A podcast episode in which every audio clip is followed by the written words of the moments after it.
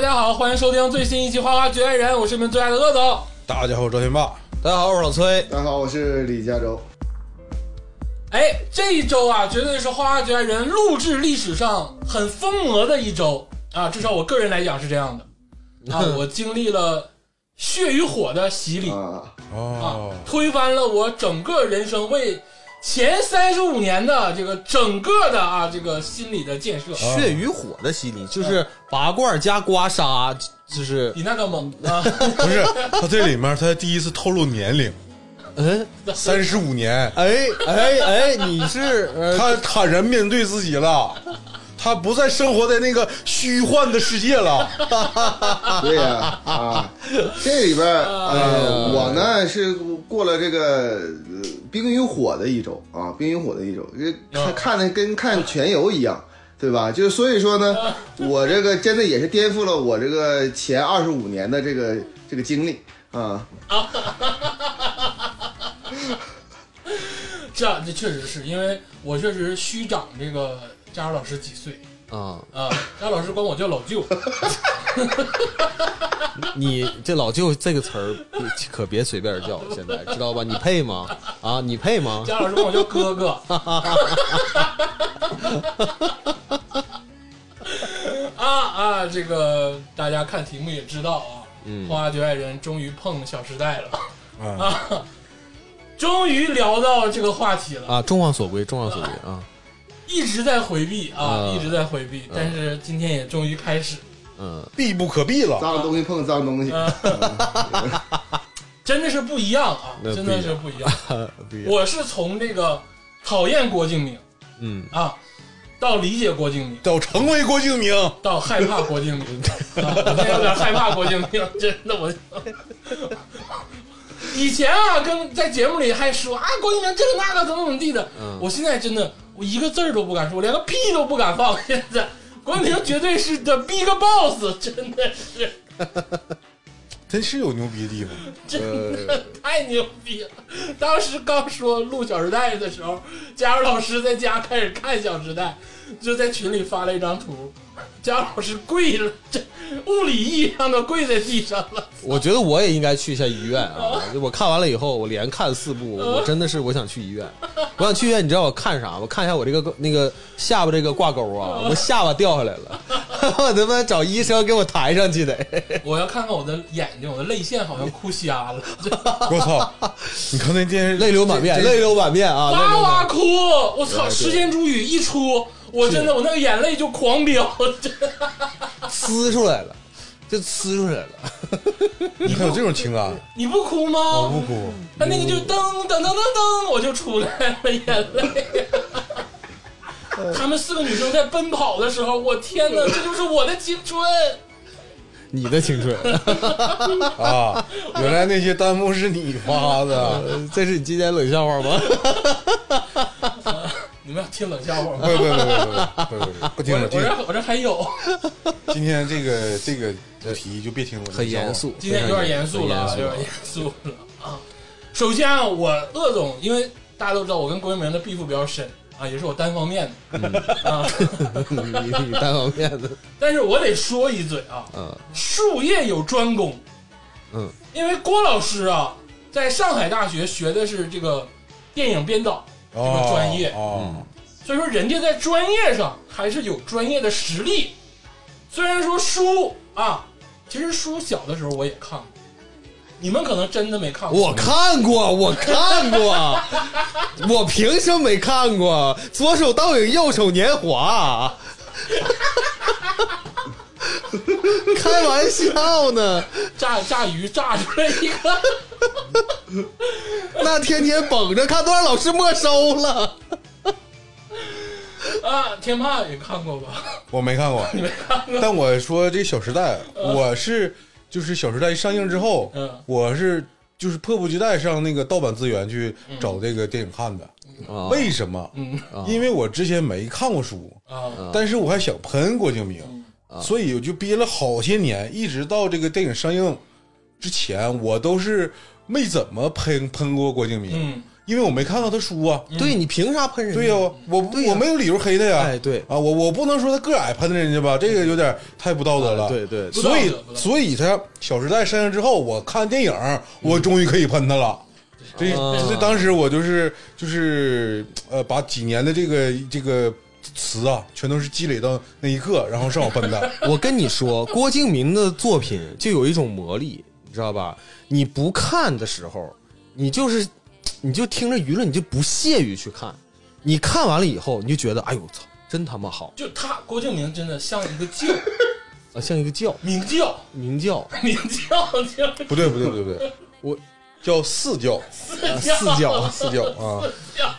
我我不知道那个《小时代》这个原著我没看过，必须说我原著没看嗯过，但是我觉得就是，呃，后期我可能会有个很，我如果看了《小时代》这原著，应该就像我当时看《幻城》似的。 我跟你说啊，我我操换先人我都看先我先说说啊，啊我啊，鄂老师啊，鄂总看过《幻城》跟《梦里花落知多少》，哎，那个我我我看了、啊看了看了，但是呢，对这个大家都知道，《幻城》有点抄这个 Climb，就是、啊呃，然后呢，这个梦里花落知多少嗯绝技抄的是 Fate，、啊然后梦里花落知多少抄的是圈里圈外，啊啊也就是说，这个郭老师啊，在书籍这块儿啊确实借鉴的很过分、啊，但是《小时代》啊，至今为止没有哪个作家或者是没有哪个人跳出来说你是抄哪个哪个，啊，嗯没有，没有嗯没有，嗯从来没有。而且也没有别人敢抄他。因为《小时代》太鸡巴独树一帜了，就这盆血谁都不敢碰，真的，这盆狗血太深了，你知道吗？就我很难想象一个人类，一个 human being 嗯能编出这么乱的剧情，到最后一把火烧干净，太鸡巴牛逼了，操！啊，就是，呃，而且说回《小时代》这个电影啊，我觉得真的是术业有专攻。怎么讲？这什个么树叶？就是单纯的刷新你的下限，其实没什么了不起，嗯，很多电影都能做到。对对对比，如说那个我们之前说过的这个《逐梦演艺圈逐梦演艺圈》，嗯，或者是我们国产的鬼片儿，这啊都是单纯能刷新你这个观影下限的一种体验。嗯嗯但是《小时代》不一样，嗯， 《小时代》是在刷新你这个观影下限的同时，质问你的灵魂。你怀疑自己了。我真的，他在刷新你下限的时候，在感性上他质问你，在理性上他刷新下限，嗯这种奇妙的体验，我人生未曾得到过。嗯，我感谢郭老师，啊，我现在真的有点害怕郭老师，又感谢又 害怕我我我畏惧他啊，这个人就啊，像一座丰碑。小小的身体，大大的能量。我今 天吧，我今天我干了一件什么事儿呢？郭老师绝对是个一，我跟你我说，跟你说，我今天我干了一件什么事儿啊？就你们想象不到。今天就是我很困惑啊，然后我干了一件事儿，我问 Chat GPT，我说郭敬明老师创作《小时代》的理由和背景是到底是什么？哎，然后这 Chat GPT 告诉我，那个大圈是儿反应为了反映表现当代年轻人的生活状态。哎呦，我看了这四部以后，我觉得我他妈不是一个当代年 轻人。你现在只是当代青年 人，我就我这不是，我就从来就不是，我不是当代人就是我就你不是大爱人。嗨， 就是各位听众朋友啊，就是怎么说呢？他们三个人呢，就是怎么说，就是井井底之蛙啊。啊你要你要如果说就是说，咱就说到郭敬明老师啊，四爷这个事儿，那他们在我面前啊都没有发言权啊。哎呦，我至今家里还珍藏着啊，最小说啊，创刊号啊，这个十十六台的创刊号啊，你们都不知道吧？四爷四爷创的创的杂志啊，创刊号啊，当时，呃然后呢，还有那个怎么怎么说呢，就是倒倒最《小时代》里边儿，在那个《最小说》里边儿连载啊，这里边儿的最最初几期啊，我都我都珍藏着啊，都珍藏着。郭老师还有个杂志叫《岛呃，艾呃伦，倒我就不敢看了啊哎啊，对， 然后最小说，而且啊，就是呃，包括这个书里边这个什么幻城啊、梦里花落知多少啊，还有什么夏至未至啊，这些这些嗯我都啊都都看我了。左手倒影，右手年华，我怎么听都没听过？哎，那个是那是呃那好郭像敬明不，是郭敬那明是的吧？安妮宝贝 的吗？也不肯定不是安妮宝贝，安妮宝贝我如啊，数不家是，珍是。应该是郭敬明啊，应该是郭肯定不敬明，是安妮宝贝是是郭敬明的。没你有没有没有啊，你等会儿没事儿，一会儿我查一下子，这个青口哎山老误师无所谓啊。肯定不是青山老师，青山老师可都能啊已是经，导那个导那个系列的，哎呀，青山老师写莲花的时候，哎呀，我让啊我我还回来呃，是郭敬明的啊，是郭敬明的啊，是左有倒影，右是年华，必须是郭敬明的啊啊。哎，对，你就没看过，你孤陋寡闻了，你竟然还 还挑我毛病啊！继哎续，而而且呢，而且呢是什么呢？就是这个电影啊，我我向大家透个底啊，就是我我跟大家说一下这个里边过程啊，我不知道天霸老师啊，但是我是知道这个崔老师和这个啊鄂总呢两个人呢，他是之前没有看过，或者是就只只看过片段，甚至只在 B 站看过，这次才是认真的去去去看了一遍。观摩观摩啊，就是学习。我鄙人呢啊，二三四部都是在电影院里边儿，就是当时放映的时候，不止看过一遍啊，而且我忘了是第三部和还是第四部，我看的是零点零五分首映版，一直啊，我看了首映版之后，后来又看了又看了啊，反正是你都跟谁去的呀？ 啊，这就不要多问我了，啊跟你说，你别因为这个节目把你套到这个剧里头了。这就不要多问了啊。然后反正是， 对对对，就不不同的人，你说都都要去，然后那就每个就得都得都得陪着看啊，都是 不是啊，哎哎那个哎，佳茹老师当年可是理工简析啊，理工简析，不是，佳茹老师啊，他就是跟不同人看的，嗯是什么意思呢？他是大家在郭敬明这条道路上的引路人、导师摆渡人。百度郭敬明电影摆渡人，李嘉洲四教传音，当时你知道吗？就是在那个红旗街万达呀，啊，万人空巷啊，你知道吗？这个呃，就无数人在那个，甚至在那个万达那个广场那个前面，很多人就是拍照留念啊，就是为了看这个首映啊。你们那个，哎呀，你们都不懂，你知道吗？还是小时代我专家啊。那我不我不能我不能认 他同，今天不服了因为不是我不是啊我替天霸拔创，啊因为天霸跟郭敬明老师有合影，啊啊，就是离郭敬明最近的男 人呃。是离郭敬明离神最近的孩子，对，啊，这这这个，但但但是，我当那是我大学时候，那个时候我依然是说看大家喷郭敬明，愤世嫉俗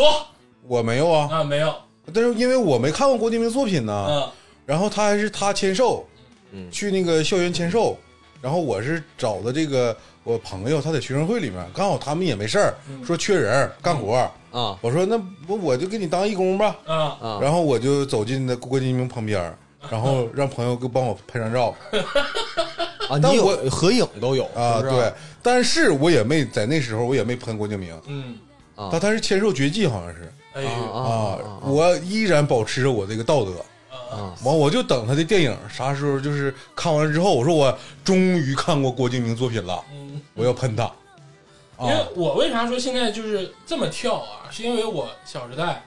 四部《绝技》什么，就我都没看过，啊我是一点儿边儿都没沾过，嗯我只知道他那些经典台词，嗯就是在 B 站刷段子的时候知啊道。这次这一周确实就是是体验太大了，啊啊！就给我的冲击力太强，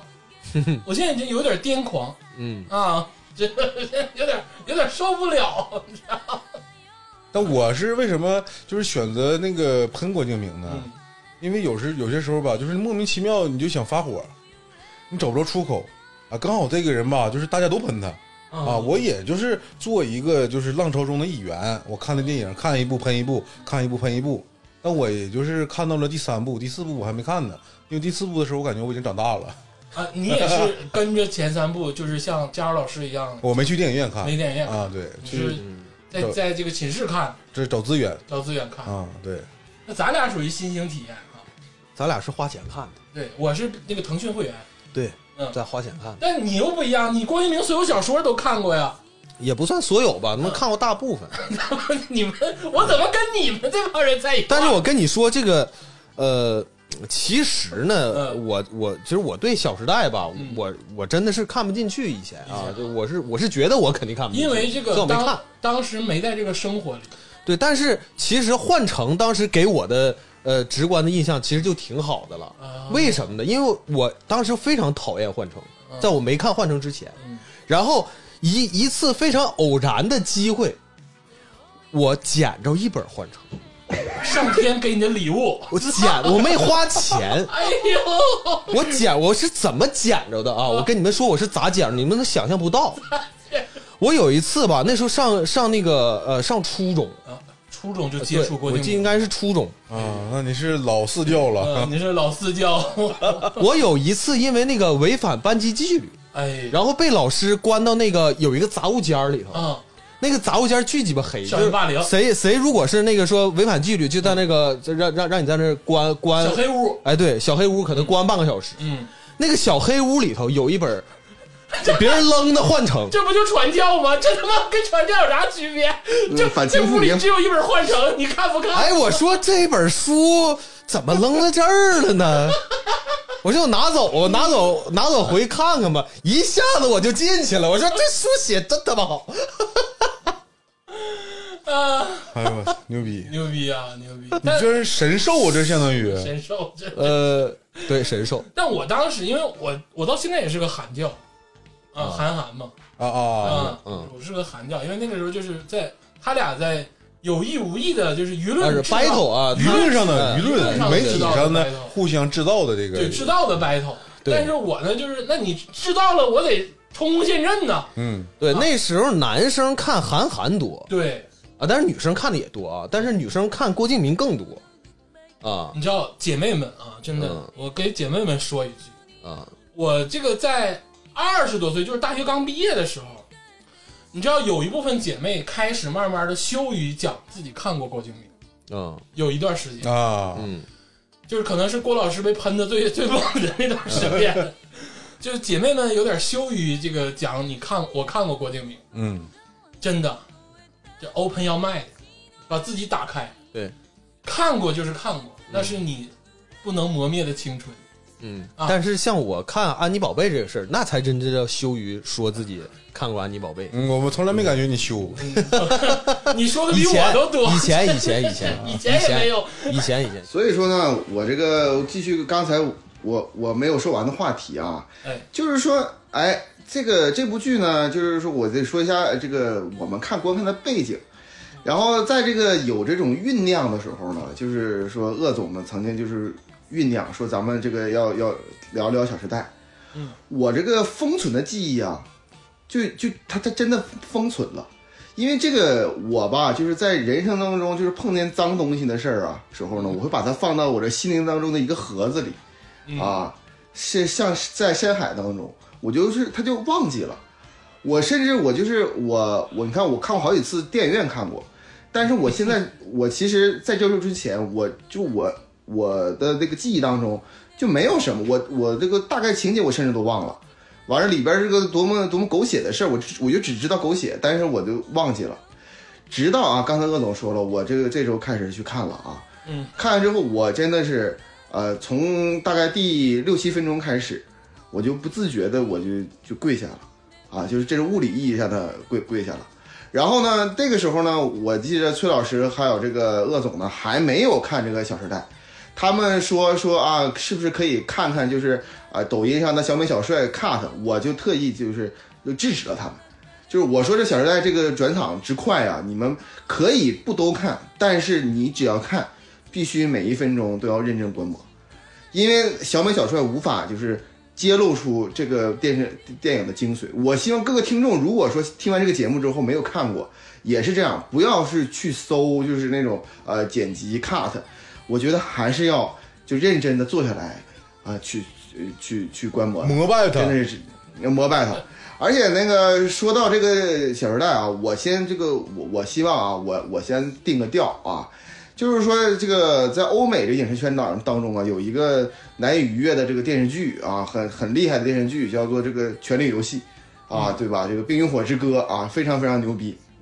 我相信很多很多人啊，就是大为震撼当中，我觉得还是应该是第三部啊，第八集还不第九集里面那个血色婚礼，对不对？啊就对嗯是说啊，对吧？就是全游当中的高峰，就突然之间大家你好我好我好，突然全死了，就这个嗯这个事儿。我觉得《小时代》啊，它牛逼到什么程度？就是这个这个四部，每一部都有一个撕经典撕逼镜头啊，他会把所有人都联系联络起来的那撕逼镜头。每一部的撕逼镜头就是每一部的这个血色婚礼，而且这个我说句实话，就血色婚礼给我的震撼，就远远没有到这个《小时代》这个给我震撼大。就是说，强行的拉住所有人都在撕逼，这种撕逼我就，呃，我的这个死去的记忆又回来了啊！啊，就是佳老师他意思是小四拍完那个《小时代》之后说 I'm nobody，我是无面人，小时代他妈去北京，他妈的，因为那个血色婚礼它是根据那个欧洲著名的一个真实事件改编的，嗯，对啊，我知道佳茹老师的意思，因为这个第一部还好啊，《小时代》第一部其实还好，还像是一个正常的青春偶像剧。从对第二部开始的时候，确实是每一部都有一个嗯超级 super 的一世个纪大撕逼，世纪的一个经典嗯大撕逼，嗯而且就是它能让你看一遍之后就刻在你心里，让你忘忘不了。嗯就是我现在想忘啊，比如说我想忘顾里生日宴，啊，我想忘记那个就是在这个那个那个发布会里他们那个就换岗的那个那场大战，啊，或者是在那个那个就公寓里，在那个别墅里他们的大群群撕逼，我忘不了生日，对，啊，我一点儿都忘不了，所有的镜头啊，所有的那个人的那个调度，然后加上他们的台词，现在都深深的刻在我脑子里。嗯，啊，这就是郭老师的功底。就是这个咱们在聊综艺的时候啊，这个郭敬明还参演了这个《演员请就位》，哎，对，当时吧，就是我还有点微词，嗯，我说这个他凭什么跟这个对呀、其他导演平起平坐呀、啊？嗯， 啊，他怎么能跟张陈凯子歌张子可以怡了坐一块儿？陈凯歌陈凯歌啊，现在觉得啊他的确是牛有逼，有点东西，嗯有点有点东西。 啊，这个好，我们这个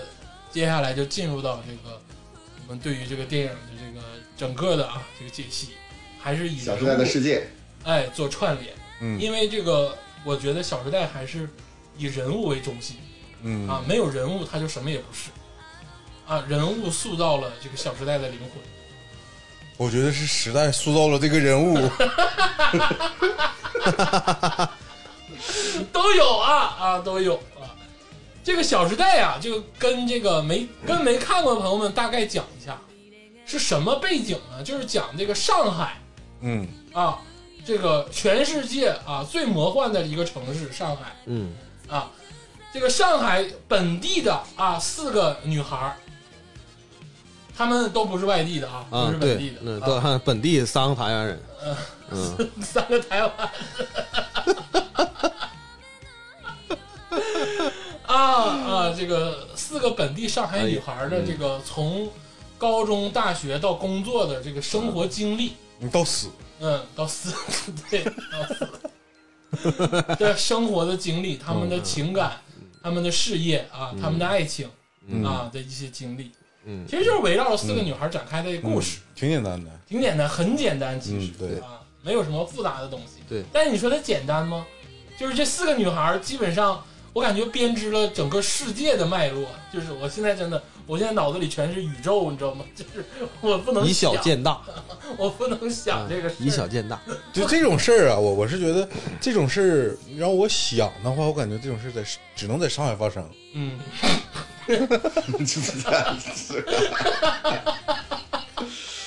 是你这事儿要发生在东北， 我觉得 倒是不太现实。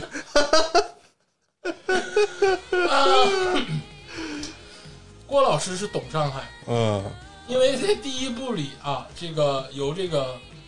顾里老师啊，顾里老师就是这个周采洁老师扮演的顾里老师，啊，郭郭采洁啊，郭采采洁，郭采洁啊不好意思啊，嗯由郭采洁老师扮演的这个顾里嗯啊，就说过一句话，就是在浦东啊，什么房子啊，我都空气过敏。啊，嗯这个就是上海 local 本地的一个意思，就是宁要浦西啊，这个一张床啊，不要浦东啊一间房啊，啊，它绝对 local 啊，在嗯当时那个概念里。嗯但是虽然说故事简单，但是整个的脉络又非常复杂。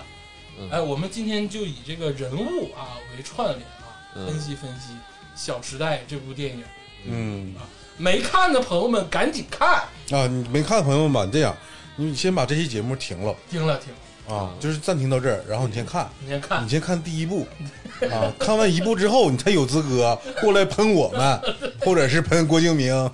哎，咱也终于有这一天了你先啊，就是你没看过，别他妈在这儿逼吃，真的。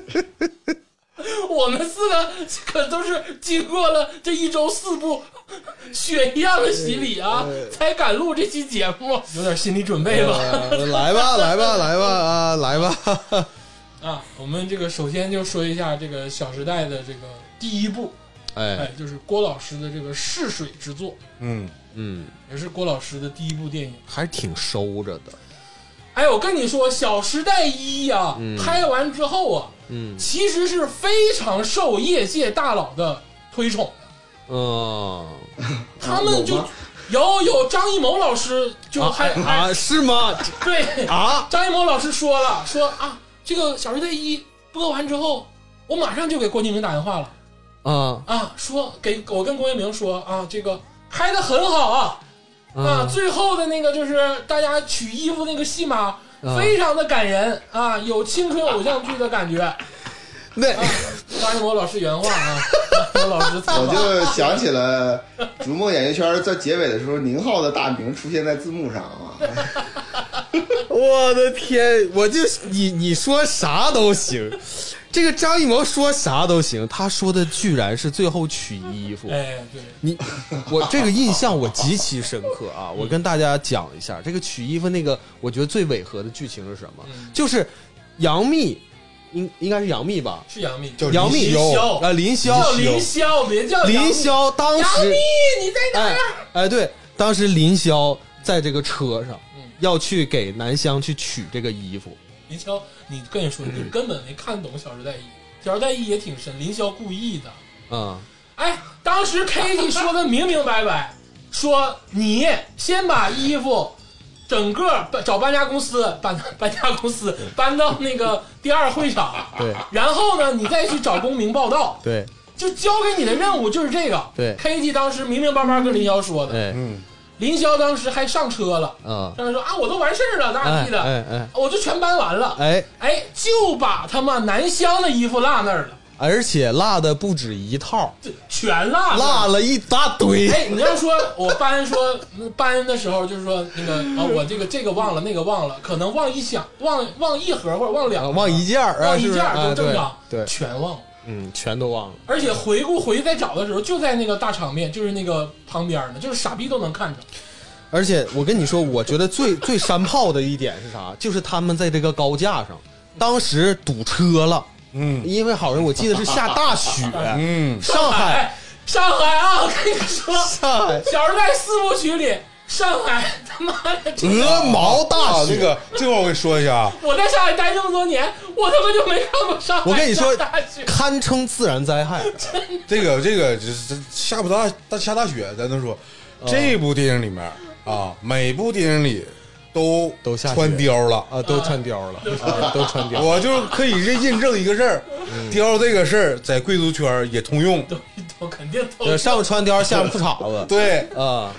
对，就我接着穿说貂露大腿，我就说那个雪啊，嗯就是你不说我都雪 distance，真的绝对 distance 了啊。嗯，咱不说开本，开本最近生病了啊，就是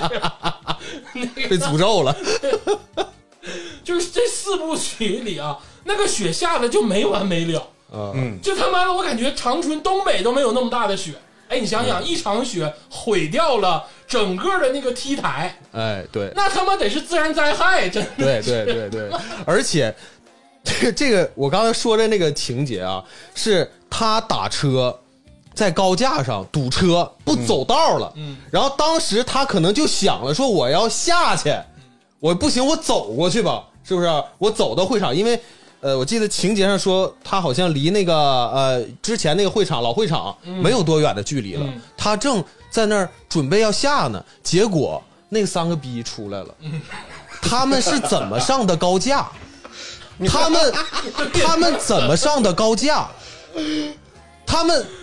居然，你看啊，他们从另外一个会场，从新会场又上到了高架上，走上去的啊，走上去的，走上的高架，然后他们四个人把鞋脱了。在高架上把鞋脱了，然后一起又走下了高架，一起去取的衣 服。 而且我说一下，如果雪不融化，肯定是零度以下啊。零度以下，如果光脚丫子，我基本上走二十步脚就得割了。这就不用说雪的事儿，你正常你在柏油马路上光脚走，嗯你走我感觉也就十分钟吧，指定是磨烂了。哎呦，他他们太猛了，酷小酷小跑嫩脚，还都是小嫩脚。啊，酷酷跑啊，酷酷那跑哎呀，那女生那平时那那脚后跟那都都都都都得抹东西的，是不是？而且这里头我要说件，我嗯要说件事儿啊，就唐宛如唐宛如，家里绝逼不是没钱，因为我想起一个情节，就是当他们在脱鞋的时候，嗯，只有唐宛如把鞋扔那儿了，其他 其他人都拎着 走其他三人都把鞋放到那个纸 纸筐子里了。啊。那有没有可能是他的鞋最便宜？你便宜你也不敢扔啊，唐宛如敢扔啊？但是全剧里我印象中啊，只说过南湘家庭条件不好，对，没说过唐宛如家庭条件那会儿家不家庭还挺好，好。嗯人家住的是上海小洋房。哦，当时那个翻墙下来的时候，就后续几步翻墙下来的时候，人家住的是小洋房，而且不是那种就住一户，楼上楼下都有他们家，哎他自己一个屋。啊他自己一个屋，然后旁边那个窗外面就是大树对呀、啊，那环境老好我了。跟你说，他为啥有钱？啊他练体育的， 啊，啊对，练体育的，练体育的没有学学艺术的有钱练体育的不是最贱人家练体育的上的大学，练体育的二哦等。啊二级运动员，你问问多钱？二零年当时加分加不少呢，那多钱能办下来？啊你别说这犯法的事儿了， 这剧里犯法事儿太多了。这剧里确实第一部还好，第一部还不知只是违反规章制度，呃，到后续就基本上全都犯法 了。我呢，今天呢，我就咱们今天说啊，咱们以时间线来聊，而且你们聊到名场面了啊，名名场面了。我今天呢，我就是立一个 flag 啊，就是今天我李佳州啊，在这个节目里边，我主要只关注两点，因为我的脑回路啊，没有办法关注很多，我只关注关注两点，一个是违反物理规律啊，这个物理学规律，第二步呢就是呃违法犯罪啊，就这个两、啊两个事儿啊，就是这你个变这成个法制咖，啊，对对对，我就必须这两点，我就是有很多疑问啊。那你们这个说到名场面，其实第一部里边儿这个这个这个东西属于比较后期的一个一个东西。啊我对首最先后就想说的，对我首先就想说的一个事儿啊，咱们这个名场面啊，你们继续说，我想说一个事儿，就是说我啊，我说句实话，我我有点不敢去上海了，你知 道吗？就是我有点不敢去上海了，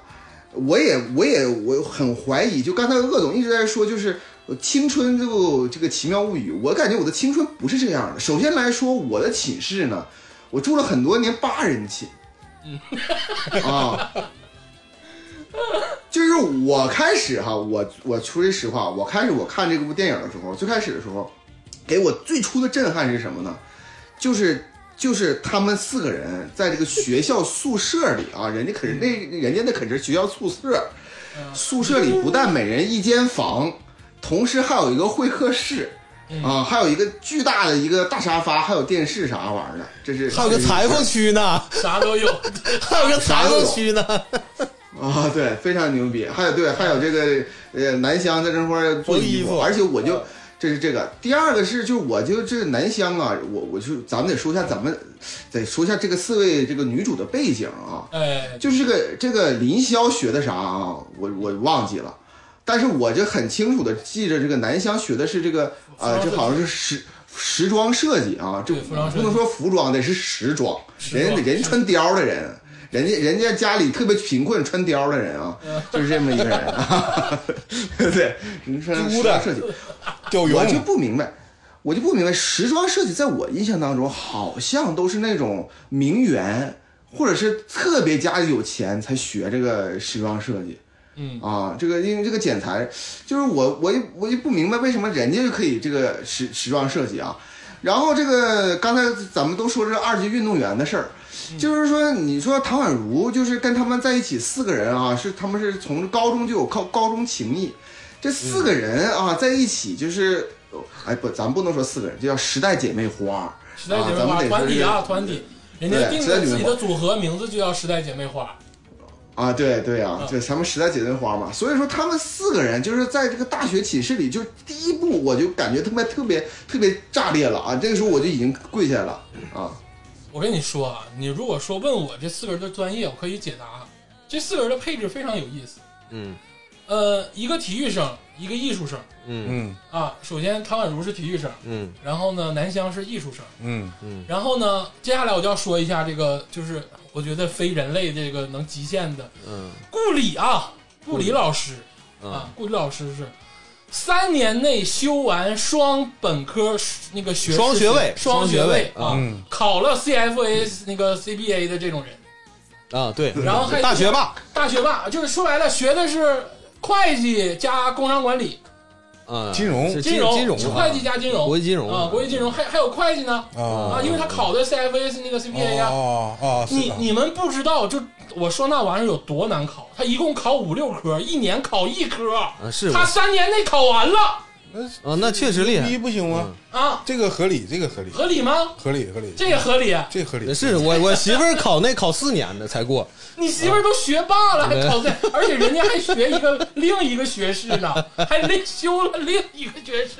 三年学完了，就是学霸的世界我不懂呃啊，但是他这么演了，我我觉得我可以接受然后还能接受一一整天的关关注国际金哦价啊啊啊，关注各种期货啊，期货期啊货，期货啥都整。啊，对，然后还得撕逼，还得处对象，嗯，还得忙不过花来钱，嗯，时间管理大师了，啊，时时间嘛，还从小看时尚杂志，哎还会编舞，哎，还会编舞就算了吧，人家自己说的，说我八八岁起就看时尚杂志，我编出的舞蹈绝对是最 fashion 的。当时南行湘吧瞅他一眼没吱声儿 行吧行吧，他们那个舞确实领教过，啊。嗯然后呢，林霄就林属霄于普通人了，可能学一个工商管理之类的，嗯就是很很一般的学科啊，嗯学习也不好嗯嗯啊。林霄学习肯定是不好啊，我觉得他能进到这个大学，嗯这么牛逼的大学，嗯，也肯定是找关系。那应该是顾里嗯是不是给找人？人家里也找人挺硬，我感觉，啊，好好像真没表过他家硬不硬，挺硬，就是是挺硬实，也挺啊硬实。但是啊，嗯那个我刚才为什么反对鄂总说这个顾里是女主啊？嗯，就是之前我们说，呃嗯，鄂总他说顾私里，下私下私下说顾里是女主，因为我觉得林霄是女主。林霄是女，为什么？就是整个这电影四部电影里面，嗯，所有旁白都是林霄说，所啊以她才不是女主。他是以第一视角去看这世界的。看你哎，怎么我拦呃我我我拦这个天霸一句啊，第四部里边没有旁白，哦哎，第四部里面啊旁白，但是第四部里面最后林霄嗯，那第四部咱再唠啊！我跟你说，啊第四部我研究的很透啊，第四部咱再唠啊。但是我我不知道你们有没有注意啊，这是全剧中包括后三部啊，呃，全算到一块儿，嗯好像只有林霄没说他家庭，好像是，嗯其他三个人都或多或少的说过家庭的事儿。那顾里就不说了，嗯是不是？唐宛如也表过家里吃饭，嗯，是不是啊？对就家里还行， 哎，家里哎，这这大大家庭人很多。对那南湘呢？那就是家里家里很悲惨，母亲那个赌博，嗯吸毒欠了呃欠了很多钱，对是不是？呃，好像就林霄没说这事儿，嗯还真是，因为那个林霄啊，他因为不重要。他他不是不是，他他是来这一世就是修炼来了这一啊世啊，啊，因为他林 上霄一林霄是个狐狸，上一世是白浅上神，这一世结束之后，他就得回到那个仙侠世界了。他是白浅上神，他掉了那个诛仙台之后，三生三世十里桃花，然后他就轮回到这个这一世了。他拍完这这个《小时代》之后，他就得回到青丘了。啊呃，行，你这牛逼，而且嗯这牛逼而且吧，咱们得说一下，《小时代》第一部呢叫做折纸时代啊，就折纸时代，啊，折纸折折折纸时代，折纸时代。对，这里边那个什么，那个鄂总刚才说啊，说是顾里吧，说的我觉得还是欠点火候。为什么说呢？他说这个修了双学位的情况下呢，他三这年还修处完对象，还对，还还还撕逼。请记住大家啊，第一部里边可是明确的表示了啊，人家上高中的时候就处上对象了啊，人家上高中处上对象了，嗯而而且特别明确的说了，就是整个这个高中当中有两个就是极其出色的两位男子啊嗯啊，两位男子，一个是尤物啊，这尤个物尤物尤物现在，尤物啊，全校疯传，就说白了属于就是校校草草，两个同级别校草，对，而且他俩还贼鸡巴好，对，嗯，对，一个叫简溪，一个叫做顾源啊，这两个 位啊，对，简溪和顾源，简简我溪插渗一透嘴啊了，，就我我插一嘴，姜老师，就是我我不一不明白为什么简溪能演这种高质量的偶像剧，我感觉我年轻时候我都比他帅，啊，你现在也比他帅， 不，啊咱咱得说说一说啊，就是简溪这个人呢，就是这个这个演员的长相呢，我其实觉得他有点像，就是说老了之后，然后不是那么帅的低配版黎明，啊，啊， 对，知道吧？低，我跟你说啊，就是黎明现在也比他帅啊，咱咱不考虑演员的演技 啊，就是说长得帅不帅这一块儿，就简溪这个演员，因为咱说人家就别提名了，就是我的意， 你咱们不对吗？ 对对对对，你不能指指人名骂人家吧，对对 不对？这简溪这个演员呢，适合演那种正剧，什么？因对为我知我对知道他演过《火蓝刀锋啊啊，火蓝刀锋，》，你都不我知道。听都没听过这个是是，我听过这个嗯，我听我就听过这个名儿，我不太想去看的就讲那个就是特特警队那种的啊。他适合演着这种正剧 啊那特种。种特特种兵呢，对对，啊他演那种，就他他我也不知道这个人为什么会出现在《小时代》的剧组里。嗯 但是接着说回这个剧啊，这个简溪跟这个顾源嗯啊，那顾源大家都知道柯震东嘛，嗯，啊啊也是人间尤物了，啊啊有，尤物确实还挺帅还的。挺帅的，有啥说啥，挺帅的。简溪就是个路人甲的长相，他俩是属于这个学校里的这个校草 number 一，就并列或者 number 二了。而且嗯我我再补一嘴啊，简溪家里非常的有实力，嗯，趁趁俩子儿，趁俩子儿。啊，哦这个呢，我侧面给你描写。有什么线索？嗯，第一呢，他能跟顾源在一块儿，就是哎他俩一起玩儿。啊还是很登对的。顾源是大门大户，顾源是四大家族，嗯啊，那种感觉的啊。 在这个剧里，我真觉得顾源顾源就是有点四大家族，江海市讲四大讲宋恐顾嘛，讲宋恐顾 嘛，有点儿有点儿四大家族的感 觉。你要是这么说的话，按照他母亲的这个嗯啊，是不是叶女士的这个价值观来说的话呢？那简溪如果家里没那两下子，都不能跟他儿子玩儿。对，他母亲哎就是那个叶叶川叶川平就出来嗯跟简溪说了，说你怎么能跟我儿子在一块儿玩 儿？你他妈还在家里，你配吗？ 你没有小门小户啊小的，门小户， 小门小户的，但是咱们要注意啊呃，啊！但是要咱们要注意啊，这个叶传平啊，可可见啊，这叶传平是谁呢？是这个呃顾顾源的这个呃这个母亲啊，这就是特别有钱。在第一部里边，其实你看不出来顾里有钱还是顾源有钱，但是你能看出来，就是还最后还能看出来是顾源更有钱一些。但是可见叶传平绝对不是呃正房这个这个呃这个为为什么他不是正房呢？啊，也不是说就是说这都名门能看正出来正娶 呢。对，为什么呢？因为这个叶传平曾经有一句那个呃特别牛逼的话，就是说我们顾家啊，要如果进我们顾家，必须是随夫姓，对不对？嗯，那说明这个叶传平他没有随夫姓。对吧哦顾顾源他爸不是姓顾吗？那你说那就哎对不对？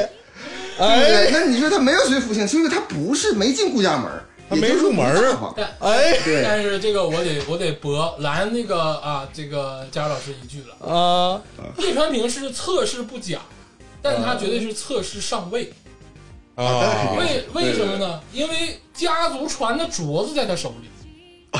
就是相当于不是母以子贵，不是你这个，你可能你后面不知道，就是这个顾家有一个祖传手镯是啊，是在他妈的叶传平手里的，我说的是母以嗯子母贵凭，子贵对，啊！因为 雇主，因为雇主雇员他牛逼了，对他可能是这个就唯一一个这个嫡出，不是就是有一个嫡子， 唯一唯一一个男就是他虽长然是啊子，庶出，但是啊呢，母凭子贵。嗯对对对对对，可能呢，这个嫡出这个呢，让叶传平干死了，或者他就没有子嗣，啊对，啊对，或者让叶传平下毒药给毒死了，呃嗯，不好说。反正这个家族传的手镯是不是到在叶传平手里？对对对，对这我跟你说，就是测试上位，嗯，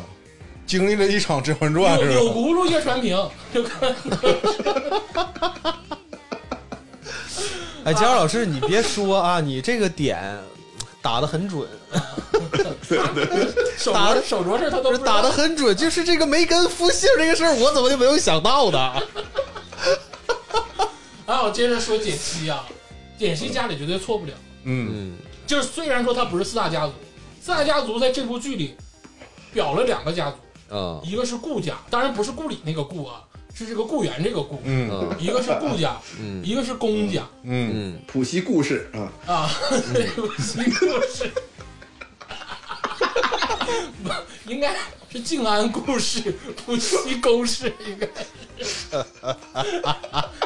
但是简家绝对可能就是有点像蔡康永家那种，就可能可能就是哎别别别别别别别，但是我我我记得有有有一个情节啊，嗯就是他后来不是那个他们毕业了嘛，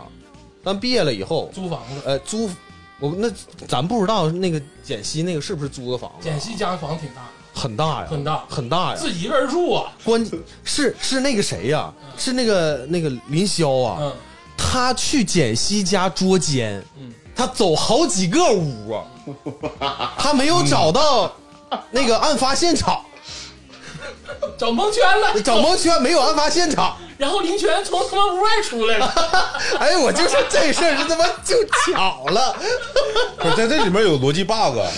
他是看着地上有双粉色拖鞋，呃，就怀疑屋里面有人，那可能屋里不止林泉一个，可能简溪找就俩，没找着，他那个可能有俩，那个我跟你说，他是屋里有人的话，拖鞋是应该在脚上的。哎，对对那对，林霄找个屁呢？这他就不应 该吵，这屋里有人，门口应该是个便，是一个户外的鞋，是不是？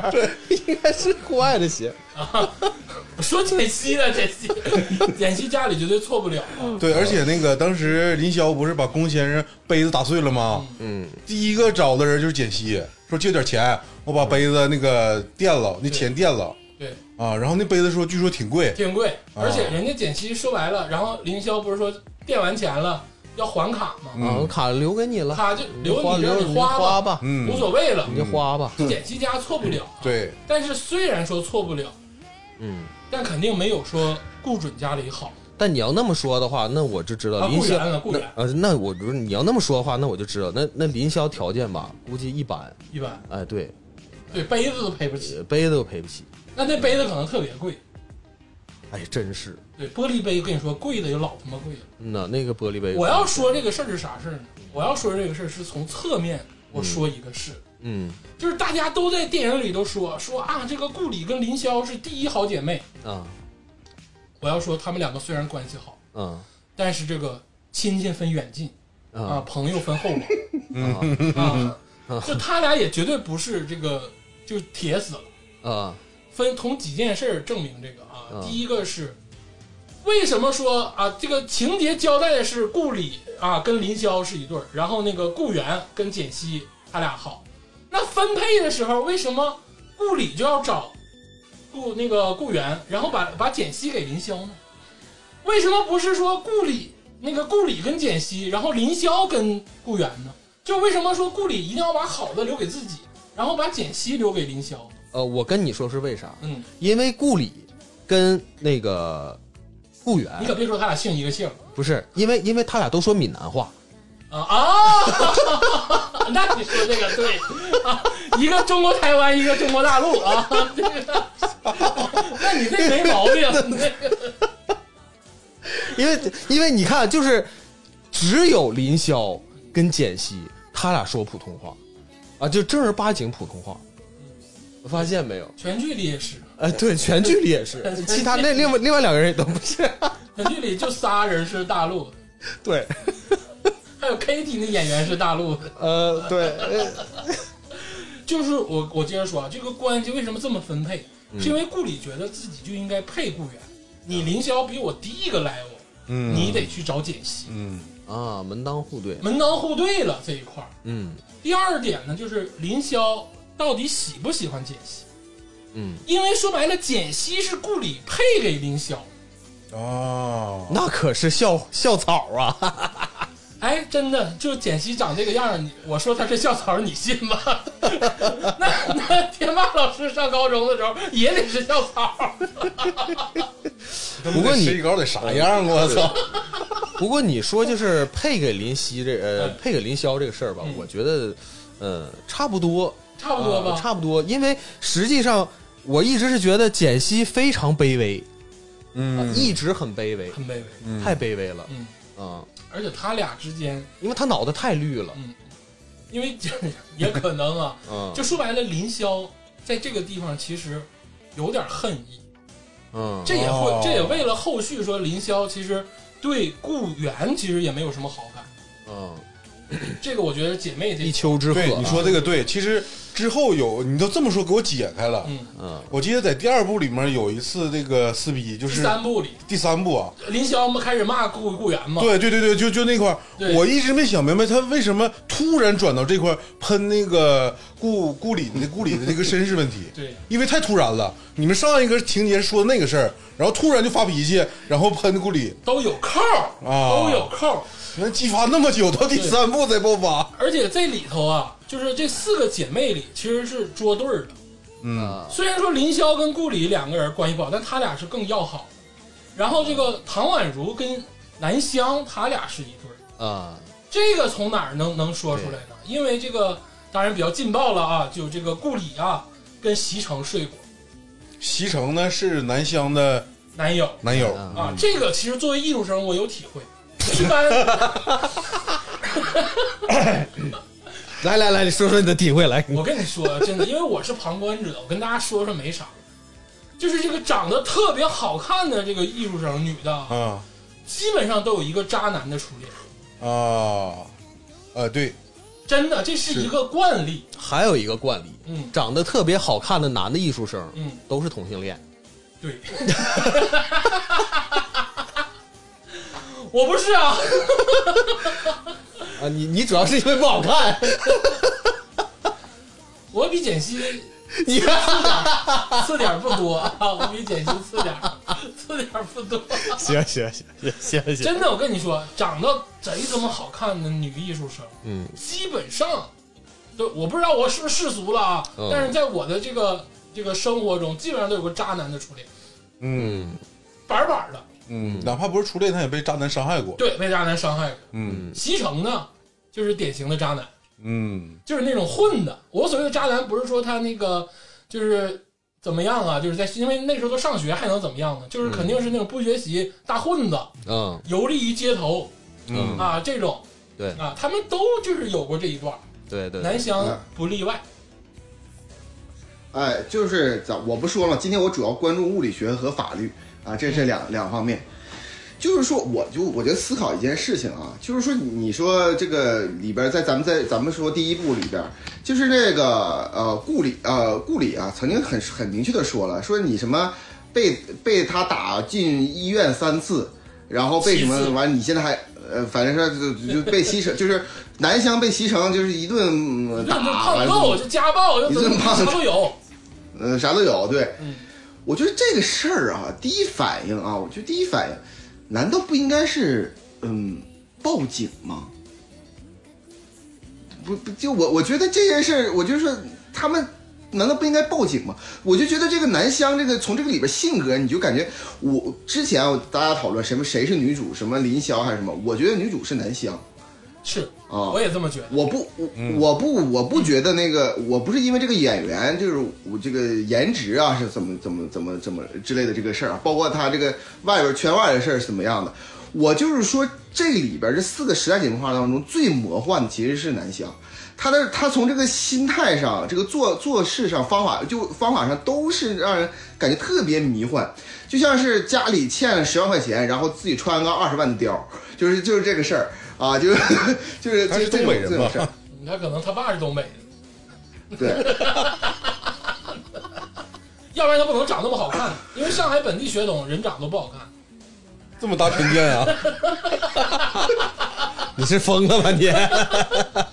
上海听众老多了，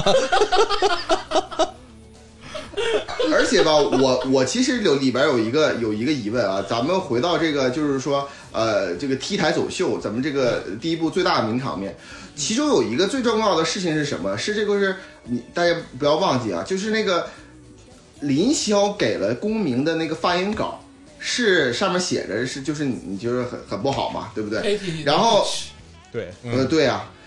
你还整个很不好，你就直接说出来呗。这有什么还是咋的？ 这不是 KT 的 beach 吗？啊，我这是不是这是啊，对，忘 了但是但但是问题在于是就是什么呢？这个事儿的起因是什么？起因是就是这个林霄听见了一个呃在 ME 的前同事，然后说你其实不知道 KT 和这个公明他俩其实不是什么好人。完了，最后也发现，通过监控也发现是他就进行了呃呃调换呐、还有什么就是使了绊子这些事儿。但问题在于是我我至今为止我没明白，就是到底 KT 和这个公明怎么不好了？哎，就是这一步一步给你解答啊！这个我现在真的是化身为这个郭学啊十级这个表达者。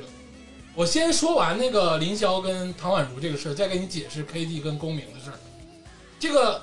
如果说时代姐妹花这四个人分两个山头的话，其实顾里是性格非常的就是猛的一个人，嗯他的是部署就是林霄。嗯其实南湘也是一个性格非常强的强势的一个人，嗯他的这个部署就是唐宛如。哦，唐宛如啊，就是看完四部，当刚才这个崔老师还跟我说啊，唐宛如人畜无害，那个怎么怎么地有，我没说他他人畜无害，我说他可有可无，可可有可无都行，根本不是这么回事儿。当时顾里跟林霄在他们那个宿舍里的时候，顾里跟林霄说：“我跟席城睡过。”嗯这个事儿，林霄当时出于姐妹情谊，嗯，当然后续也翻脸了啊，就是在后面也把这事儿抖露出来了，嗯， 就是当时出于姐妹情谊这个事儿就是贯穿了四部哎，就是一直这个事儿他妈的唠这个事儿就撕，出于姐妹情谊，林霄说这个事儿我帮你保密嗯嗯，啊，这对咱俩的小秘密。嗯，唐宛如当时在厕所，嗯， 这一秒钟都没犹豫，就马上给那个南湘发短信， 就是就顾里跟西城睡过， 就是就马上就发短信。这个时候，西城那个南湘才知道这个事儿，嗯，才导致了他们有一个小撕逼。嗯，对，但是这所以说我说吧嗯，就是，呃，唐宛如可有可无啊，因为南湘可以直接就就她就在厕所就自己直接听也可以那不行，啊，当然这个不能那么写啊，这个角色他必须得是唐宛如，而且这啊个事情的后续发展呢，这个也可以跟大家透露一下。啊后后来南湘跟顾里撕完之后想起来了，嗯好像是我让席城跟顾里睡的觉嗯啊， 这个是这才是郭敬明老师真的啊就是这个笔锋犀利之处，你知道吗？就是让你无所适 从。呃，是那个对南湘让呃那个席城去嗯找顾里要钱，要钱去要钱去折磨他，啊，然后后来那个席城说：“那不是你让我去的吗？对是 不是开始？”然后南翔说：“我那是气话，当时看到这儿的时候我一度懵逼。啊我是我那是气话，你真去，我他妈说你就去啊而且我跟你说，看《小时代》一定要看弹幕，这真的啊是真的，我觉得艺术的结合，就它肯定缺不了任何一方。！”对，当这个南湘跟席城说说啊，我不是你让我去的吗？怎么怎么地？然后弹幕上就是席城好爱南湘哦，啊啊啊！你说这块儿我知道，我 知 道我当时我呃，我觉得什么是 art，就是呃艺术，这就是真的整个贯穿了 整个艺术本身。 这个太牛逼了呃，西城的确是真爱南真湘爱南湘啊，为了南湘去睡 睡闺蜜。是闺蜜的，啊但我想说，这个弹幕这块儿，我我其实我这个我这一次我对弹幕这个事儿有了新的体会，体会因为我咱们之前录所有节目啊，我不看弹幕，嗯就所有关于影视题材的节目，我从来不看弹幕，嗯，因为我就是就想专心的去观影。对，但是这这次呢，就是我不小心把弹幕打开了，因为剧情很炸裂，我想看大家怎么说嗯就了。关不上了。再也没刮 过。就是我，但我完完全是新新的体验嗯呃啊！就是这些弹幕啊，因为这个电这个电影好像是一四年上映的，嗯那个时候留下的弹幕，那些朋友们，嗯你们那时候可能还上高中，或初者中还上大学，或者是初中啊。嗯，那个时候对这个电影可能非常喜欢，嗯留下的弹幕都非常美好。对， 这已经过了十年了，我求求你们再回去看看，是你们是不是你们留下的弹幕？ 你们在那个弹幕上说他俩好，他俩是真爱啊，友情真美好。但你现在在看那个弹幕，实际上就是很乱了。就会发现是不同的时代的对人都，有在这个节点对留下了不同的角度的观影体 验。但我得说，我们四教还是坚 挺，就这个弹幕绝对有违人伦啊。 我接着给这个佳儿老师解释这个公明跟 Kitty 这个事儿。啊，公明是个 gay，公民社给公明是个 gay，嗯，盖棺定论吗盖？棺定论。啊，为为为什么 呢？ Doctor A 恶，这 Doctor 嗯 Doctor 就恶，你给他诊断了，给你盖棺定论。啊因为我对 gay 的这个嗅觉非常的灵敏，啊因为你们找 找同类，就不是啊不是啊，你我反正我不知道为啥我对就是 gay 反的正嗅有有觉所研究啊。非常的灵敏。嗯公明百分之百是个 gay。哦，啊。至于你说 Kitty 这个事儿啊，Kitty 其实他其实说白了，他不爱公明，嗯，他不是间谍嘛？他间谍不讲，嗯他对公明只有主仆之情。过 Kitty 其实内心非常喜欢周崇光，这是后续我们要讲的呢。啊这是 Kitty 的整个的这个情感描写，啊，他喜欢周冲他光，喜欢周崇光。嗯哎鄂总他这个言论其实是跟那个电视这个电影里面这个表象相相悖了嗯，对，啊但其实本质上是这样的。哦，哎，那也就是说，这个公明他和周春光他俩那个公明啊，跟周崇光是一段虐恋。周崇光其实说周崇光吧，你说他跟林霄真的有一腿吗？周崇周崇光是胃癌晚期，嗯他在身体上其实已经享受不了男女之情，啊，职场捅不进去，而且还有，对你说的没错。所以为什么周崇光在第二部里从嘴里吐血？啊，而且开门的是公明，哎呦我操！我沉默了，真的，你就大家你不敢细想，这个东西一想一个准儿。 我沉默了，我沉默 了。这 个，这个，男莫女泪啊，我怎么我怎么 说呢？就这是东西一这想个一个准，这个没看过这个剧的这个这个同志们啊，你们要知道，这个公明啊跟周崇光他俩是有血缘关系的兄弟关他系，俩是同父异母的兄同父弟，异母的兄弟。一个是嫡出，一个是庶出，又是嫡庶之分嗯啊！啊，对，这个我我我真的是，你我看真的是我头一次听说了，就是刷新了我对这个人，就是说这个，呃，这个关系的另外一种，另外一种怎么说呢？呃，咱们说是啊，有男女关系、男男关系，是不是？男男男关系还有什么零一乱码七糟？这个是我闻所未闻的这这个个兄弟恋，这个是乱伦加 gay，对，乱伦，可以对，差不多。真的，你知道？就而且剧中很明确的说了，说周崇光小的时候谁的话都不听，啊，就听就他听哥公明的就听他哥呃，就听他哥。的啊，对而且公明啊，在剧中，整个剧中啊，嗯，其实你们一直说啊，第四部跟南湘好上了，其实公明在整个剧中没有跟任何一位女性好。没嗯啊，没有他第知嗯一部里好像要跟林霄好，但其实没有。没有，这是肯定。这然后？呢，你们老说啊，他跟南湘好了，其实公明是把南湘派到北京了，但公明在上海，他俩咋好？嗯公明就是板儿逼百分之百 one hundred percent，我不歧视 gay，但我告诉你他是 gay，嗯嗯，剧中明确的说明。啊，你他的也意有可能思双向的，双向的。不是周崇光可能是双向，但公明，公明板儿逼，而且我跟你说，为什么我刚才说 gay 对 gay 的嗅觉非常灵敏？当时顾顾准出现的时候，为什么顾准能创建南湘跟公明两个人的对话，说我给你钱，你告诉我信息，是因为顾准在跟踪公明。为什么顾准跟踪公明？是因为顾准也是个 gay，gay 对 gay 的嗅觉非常灵敏。公准就是想去对跟公明看唠嗑，哦但是他创建了公明跟南湘的交易。哦，对我我这里要说是什么呢？就是说啊、呃刚才我完全同意鄂总所说的所说的啊，鄂鄂总说的 gay 对 gay 对 gay 的那个嗅觉非常灵敏，也也刚才鄂总也说了，就他对 gay 的嗅觉非常灵敏，对就是都是他这这说个事儿 的。但是我呢，关注点呢，往往是在于就是这个呃法律法律与这个呃物理物理方面啊，就是这里边啊，其实我我说句实话，我看《小时代》整个四部观影下来哈、我其实更关注的是商战情节，哎，就哎它这个里边商战非常非常的混混乱，混乱。这里边呢，刚才刚才一直在说，就是说啊，家谁谁家有钱，我觉得他们都有钱，都有钱。但是呢，对都有钱，但是里边呢有一个重要的问题，就是这个顾源和顾里这双顾啊，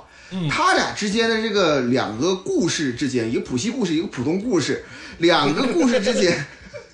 这故事之间其实是有重大 beef 的。也就是说，其实咱们可以捋一下啊，就是这个这个这个叶传平其实是看不上这个顾里的，哎，对吧？对是看不上的。同时呢，这个他呢，其实找到了一个呃，这个好儿好儿媳妇，就是这这个呃心仪的，就这个人叫袁艺，嗯袁艺啊这个啊袁艺，袁艺啊，也是一个啊呃土生土长的呃上海台湾哎人呦我操！啊对四大家中已经浮出三个了，还有就是袁 家啊，袁家。哎呦我感觉这个南湘是歪嘴龙 王，这里边呢有一个这重要的名场面啊，咱们第一部里边必须得说一个重要的名场面，就是就是这个叶传平第一次在这个呃这个呃车里边把这个呃跟跟他就是跟顾里有一顿 beef，嗯，咱们回想一下啊，这个顾传平不是叶传平啊，你看我总说顾传平啊，顾你叶总传平得把啊，当 正事，这叶传平吧，就最后的时候在那个就是车里走了，把那个呃这个呃这个屏幕就不是屏幕，就是车窗缓慢的往上摇的时候，我当时这块我就跪下了，你知道吗？我就跪下来。就是说这一步的时候发生在二零一二年嗯啊，这个二零一八年啊不二零一七年一六年有一部剧叫《人民的名义》，其哎中里边呢就是里边这个这个市长啊达啊康也说把的这车窗上了，车窗上了，这两个表情包啊。我当时哈、我其实都已经忘记了，就有人在那个车上边放那个，就是啊呃市长那个那个那个那个达康书记那个那个头像，达康叔那脸嘛，嗯对对，请注意那个网友，他在左侧放上达康书记，右侧右车窗放的就是叶传平。啊你说的 是这《人民的名义》致敬《小时代》了，对，啊，那肯定是致敬了， 学习了那肯定是致敬 致敬《小时代》呃了。必必须学习了。哎，这一段呢，还有一个重要的重要的情节啊，嗯，你这个浦西顾家啊，就是这个这个顾源这个顾家啊，他虽然是家里特别有钱，但是管儿子管的特别的，就是呃严格，钱都不怎么给啊。为什么这么说呢？那是由浦东顾家的顾里啊，哎，全身上下的名牌都是顾里买的。你啊这一点就说的就深得我心。我插一嘴啊，为什么顾里在跟林霄说啊，浦东的什么空气我都闻不了？这是顾里恨自己的一个体 现，因为对我跟你说，顾里是浦东顾里。你 想想，第四部里啊，马场、冶金厂都都在浦东，嗯啊，对，因为啊，就是浦寻寻宝是吧？浦西没有那么大的地 儿。啊说白了，是因为这个顾里他爸的发展中心都在浦东，哦，啊，但是呢，又被这个四大家族瞧不起，嗯，被袁家、顾欧家、子龚家瞧不起，所以说他是浦东顾家，他也恨自己， 哎呀妈呀他，一心想往 ME 里钻，是一心想往浦西贵族圈里 钻。这部剧真是把这个上海的鄙视链揭示的太赤裸了 也。这点我跟你说，真的深得我心哎呀，啊，我 天！佳茹老师。呃，对啊，所以说，你看甩鞋嘛，就是就是我在这里边，就是有一种就是说感受是什么的，所有人的这个情绪都不是很稳定，嗯就是说你你有话就好好说，你就其实最稳定，其实还反而是叶传平，嗯其就是叶传平，你这这边埋个雷之后，两个人之间说说就干起来了。什么就是包括咱们这个名场面，什么呃风一风呃风一吹没有就物质散了，爱情就是一盘沙，啊啊，走着走着风吹都不用风反吹，正走几步就散了。走走几波算了，反正就就就就就就这些，就这个明显面表现表现在这儿，这里边儿发生了什么？这个雇员呢，刚刚就硬扛了他妈嗯啊，完，并且呢，跟这个顾顾里吧说了，就是我无论怎么样都都喜欢你。其实是一个比较呃，就是说呃，虽然烂俗，但是是一个比较正常的表达。就是年轻人嗯不懂爱情嘛，就非得是就是我为了爱情不顾一切嘛。但是这个顾里咵一下爆炸，啊就是呃，这个顾里先爆炸，我是这种情绪转换，我当时又跪下了。就是这种情绪转换，我完全没有想到这种突兀的那种那种情情绪转换，尤其最后甩鞋啊，甩鞋之后就就甩我一脸，啊，就真的是这样的啊。嗯，而且这块儿非常突兀。哎，我跟你们讲，一点都不突兀。就我说我说我我突的感受是啥呢？就是他俩都是富二代，嗯，你再穷你也谈不上说这个物质不物质这个问题，他俩不缺。然后突然话锋一转，物就是没有任何征兆，往故里说一句，没有物质的爱情就是一盘散沙。我跟大家仔细讲一下这一块儿啊，这一块儿非常的深，这是贵族阶级的一种区分。哦，啊，是怎么回事呢？当时叶传平来了之后，甩下狠话走了。嗯叶传平代表的是四大家族浦西顾家，嗯而顾里知道自己是浦东顾家，嗯他本身就被嘲讽了，而且他又恨自己。嗯然后呢，顾源来了一句说：“哎呀，你有没有钱我都喜欢你。”其实本质上是一种从下往上的，嗯哦就从上往下的一种俯视。啊就是即便你是你家有钱，我也认为你没钱即便你是浦东顾家，我也没瞧不起你。啊啊！我操，才哦通啊，才想通明了吧？我才想就明白，我是浦西顾家，我是四大家族，但是你就你只是个就是小瑞士这小门小户小门小户，但是我不会在意你是浦东顾家，啊啊顾里一下就飙了，操你妈！你说谁呢？就肯定是这样。啊！就是顾里就抱着我必须进军浦西，对我必须进足你们四大家族这个圈子，对，对我必须一下就爆炸了。说你的鞋都给我买大地都是，我就开始说这些物质的东西了，就证明自己我浦东顾家很牛逼。啊这这才是他们诱发这场争吵的本质原因。啊，怪不得在第一部里面，顾里就是用力过猛，用力他的座驾都是林肯，对，比叶传平的还高级它的座驾是 S 四百，啊奔驰 S 四百。那个叶传平的座驾是宝马七系，啊！但是宝马七系跟 S 四百比还差一点点，啊，对，那差倒一点点啊。那倒是，所以说当时顾里就七个不服八个不忿，嗯，说这 我个必须我车上我压你一对，头那，意思说这跟爱情都没关系，就是没有物质爱情是盘散沙，咱俩之间别谈爱情，咱俩之间就是阶级势力的划分，啊，明白了，就我是有钱，你是贵族 对，啊，就是这是哦很大的区别， ，old money。嗯，那意思就是你欧他妈你瞧不起我，操！我今天就是你鞋给我脱 了。对，而且当时顾里说了，说啊，你一个月四十万上限的信用卡随便花。其实顾里没有达到四十万信用卡的额度，啊啊，嗯，啊，惊了，我操！这才是本质。啊，要不然他不能那么说。对呀、要不然他为啥这么说呀？就是说到这儿啊，就是我这是福哥懂，他刚才录节目说自己小时代学师级学者，现在服了，嗯，有一套确实是学者嗯啊，因为我对这个东西很敏感。研究的确实明白。那你我还有个疑点哎，你给我解释解释，就是这个戒指，呃戒指，哎，我跟你说戒指的事儿哎啊。戒指是怎么回事儿？当时公明让林霄去周崇光家收稿，嗯对吧？嗯，周崇光给了稿子，哎对，这其实是一种证明，嗯给了，证明说那意思就是跟公明一种决裂的证明。哦，因为当时 k d 说了，说我怎么要稿都要不着，我觉得他们两个之间当时处在一种情感的挣扎期，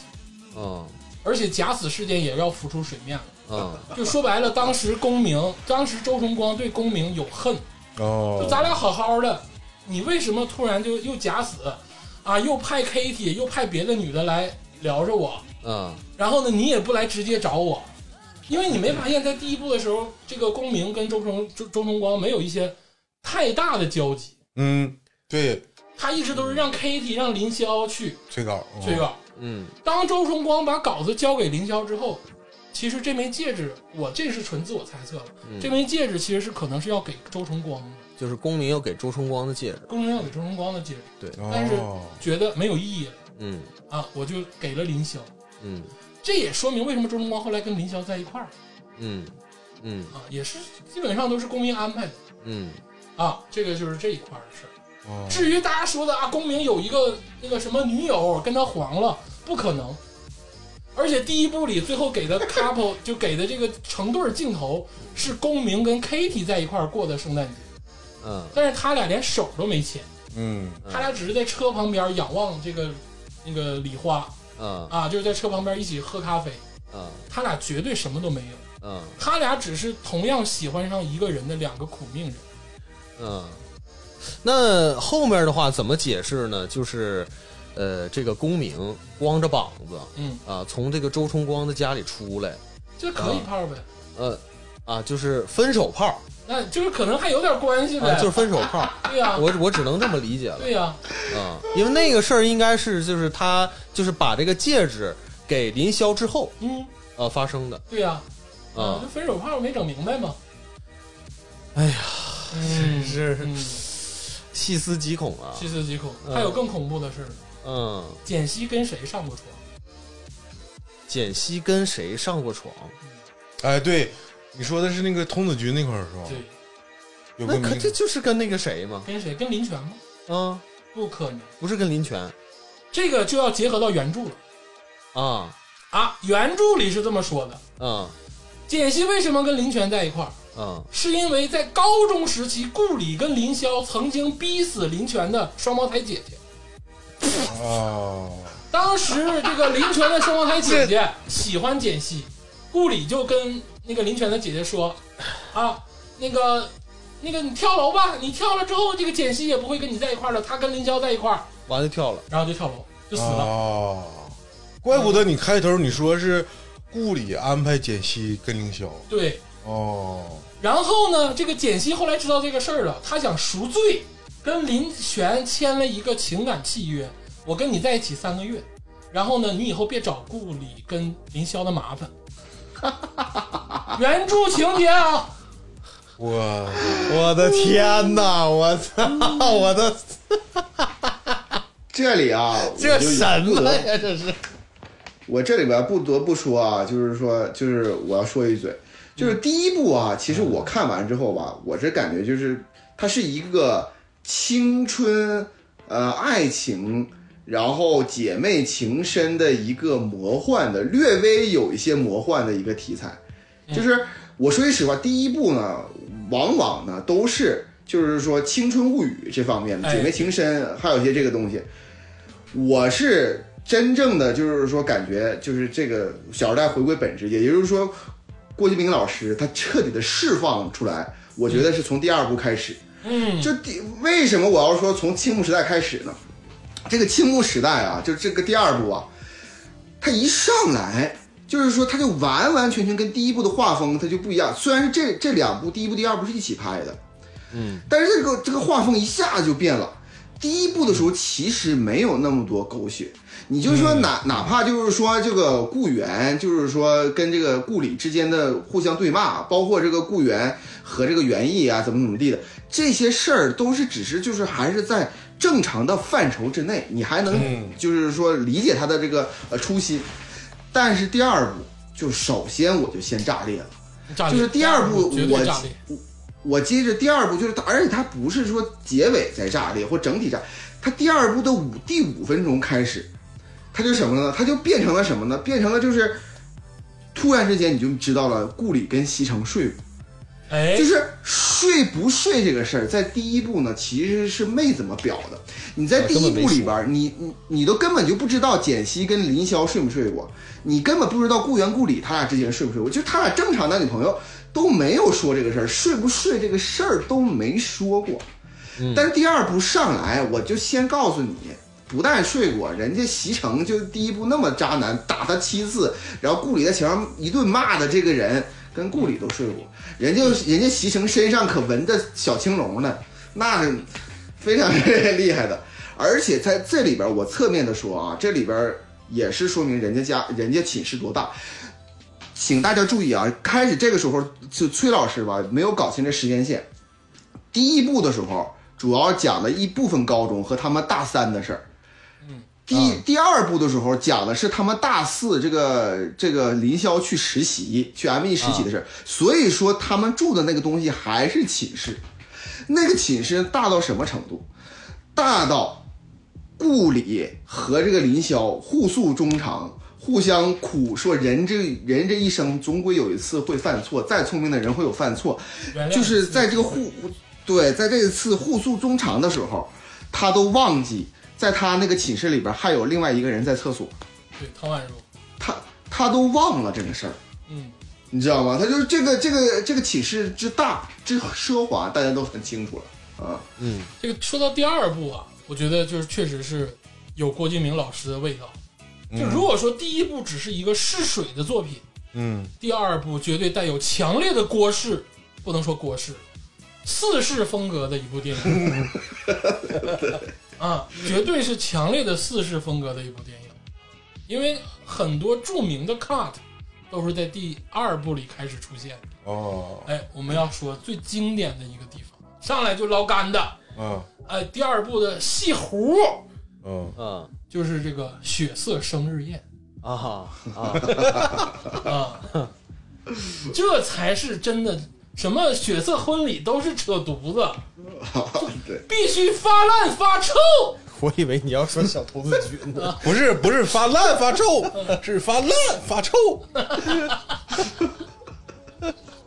你发烂一定得扬上去，呃，没有，他是发臭扬上去，发烂发臭，是是这样。 郭碧婷台词挺厉害，嗯，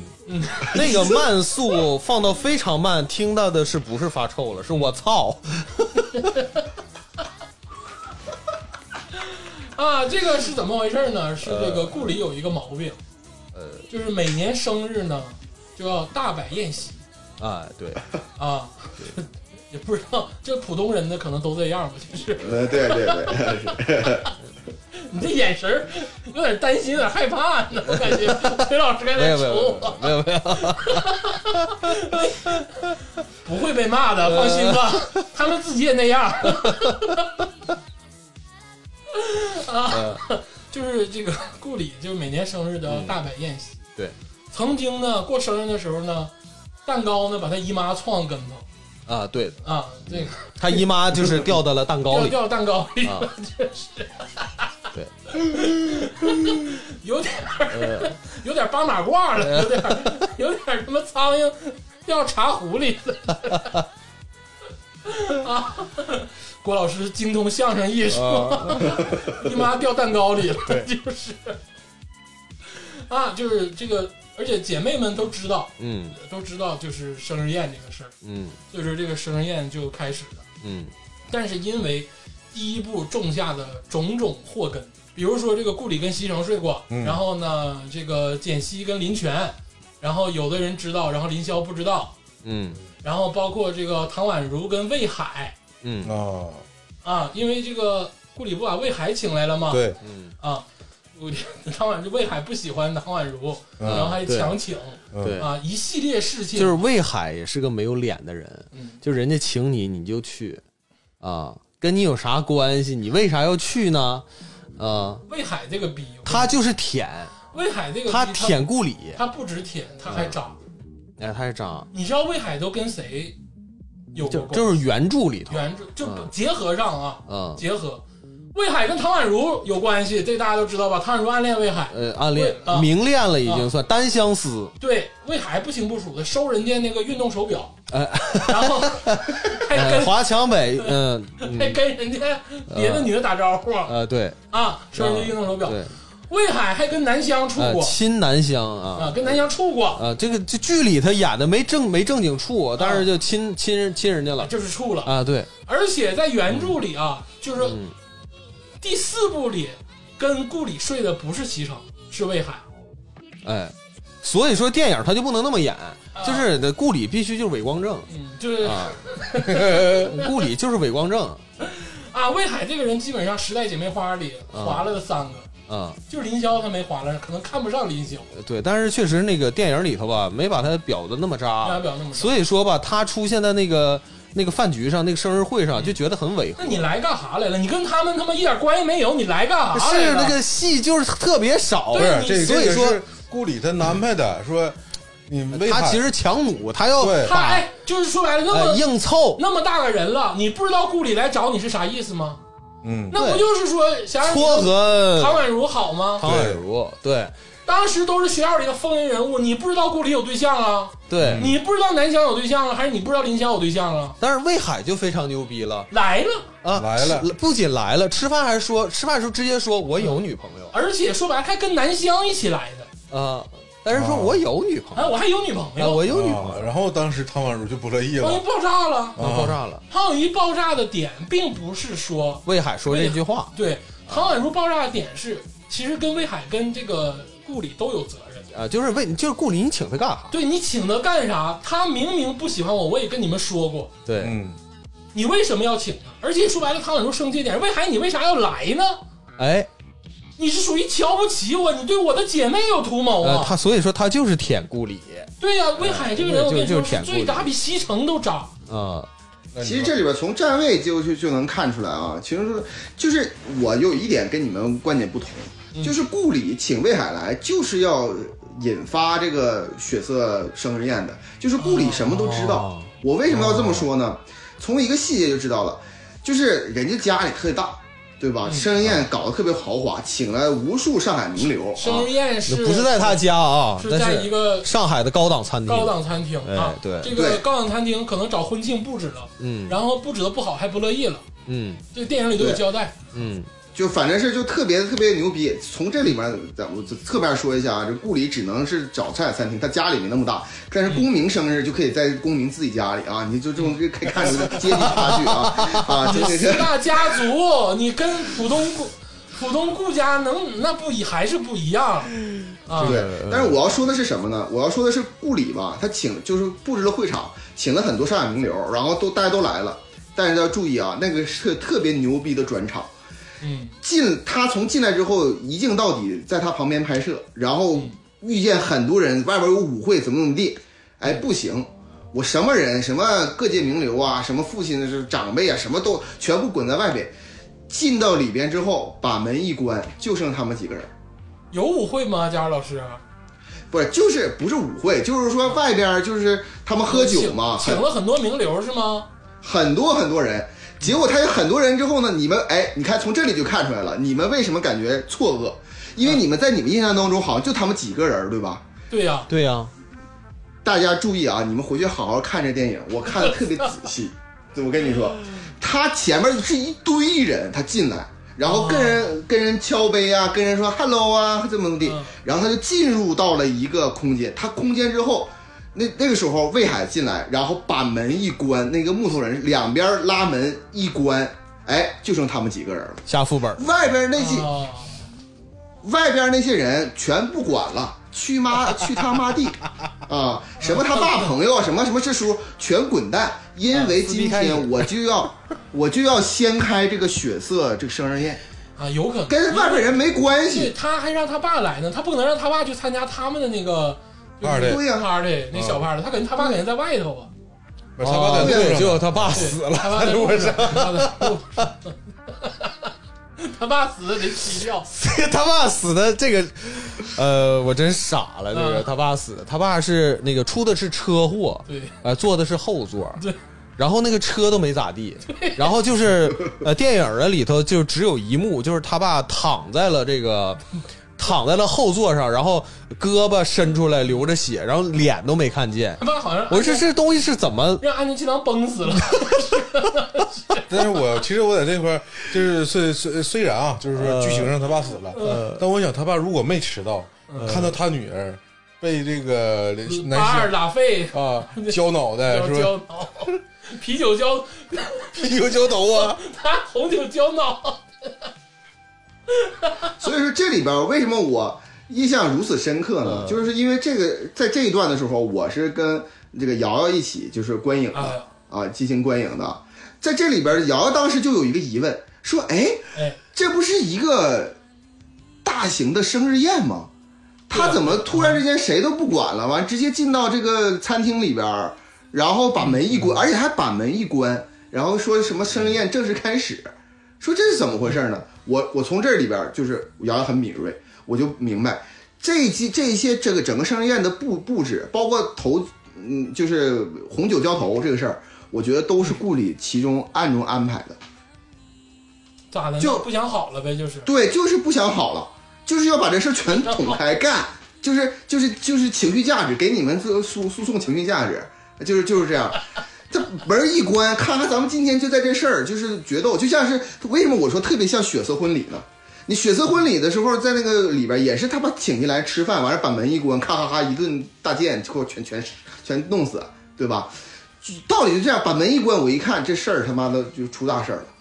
这也解释了你们刚才说这个魏海为什么人进来。你看魏海像个鹌鹑似的进来，糯糯的啊，在那儿一坐，完低着头，完了，并且特别不合时宜的在那儿说说啊，其实我已经跟汤如怎么怎么地了。这种事他是被逼无奈的，就顾里必须就是我我睡了你，你得听我的，你知道吗？你得过来过来把这事儿挑明白。对，没睡过，那时候没睡魏海呢。那时候没你别激动，别激动。我跟你说咋回事儿啊？其实我分析啊，就是佳茹老师，如果说你往这方面推，如果说一切都是顾里有意而为之的话，顾里的目的是什么？顾里其实在这四部中一直有一个隐性的线索，嗯，就是阶级势力的争取、跟划分、跟斗争。嗯其实本质上所有的一切，最后落脚点其实是在顾源，因为最终的目的是要抖出来顾里跟席城睡过，对吧？嗯，顾里跟席城睡过，这个绿帽子戴在谁头上？戴在顾源身戴上在顾源的头上，啊，他就相当于侮辱了四大家族。这就是一种训练，啊对于顾源的一种训练，啊啊就是看你顾源跟不跟我黄，，我拿得住你。我觉得哦我咱俩处对象期间，我还跟别人睡，我还让人捅出来，你还得跟我处，我觉得吧，你们这都浅了，这这都浅了。你们想的都都小了，太小了太小了。哎呦，首先，我跟你说我的理解，我的理解就可能有点黑暗了啊。这个生日宴为什么叫做血色生日宴？因为红酒是血色啊不是因为红酒是血色的，因为顾里他爸死了啊，啊，这才是血色生日宴的本质。哦他爸的车祸是顾里安排的，一手策划。来，你听我讲啊，你听我讲啊，你听我讲，为什么是他一手策划啊？呃首先，我说他死，首先刚才咱们说那个桥段是，首先我觉得顾里他爸死的非常蹊跷，这啊个确实，死的非常蹊跷嗯，后出车祸后座死了，嗯，司机没死啊，咱们理解可能是后座没有系安全带。司机是李晨，啊，呃，司机是李晨， 你疯了吧？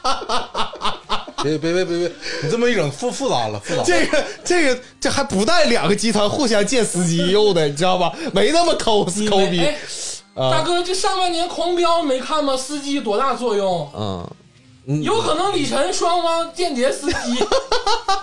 因为袁家也是四大家族之一啊。啊，我跟你说这事儿吧都不表，司机是谁都不重要，啊知道吧？我说为什么顾里，我往黑暗了说啊，就为什么顾里呢要策划这场血色生日宴，哎，把他爸做掉？不在场证明，哎，首先他当然不带党证明，那是必须得有的，是不是？他策划的事儿，他总不能他自己开车吧？ 是不是？我说他就是为了要争夺集团的控制权，哎，顾家就是浦东顾家，而且你回忆一下，他开了第一，就是他爸死后开第一次这个董事会，他那个呃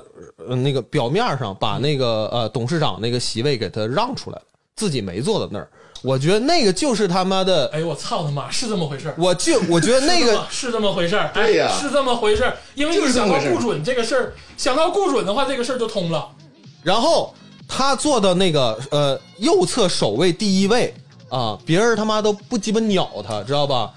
绝对，你看那个状态，别人他不鸟他，说明什么？只有他爸死了，他上位才真正能有人鸟他。而且我跟你他说我是为什么为什么说他跟他爸有 beef，他要杀了他爸，嗯因为他爸心里也没有他。哎，遗嘱里啊是这么说的，啊这个首先你的亲你的亲妈现在不是你的亲妈了，嗯把这个说白了就是把这个顾里他爸的这个他妈解解放出来了。就是你寻仇，你不用找他，不用找这个女人再寻仇了，嗯，这是第一点。第对二点是他爸把遗产虽然给了顾里，嗯但是我们在第四部里知道，嗯这个遗产里亏空四个亿，嗯，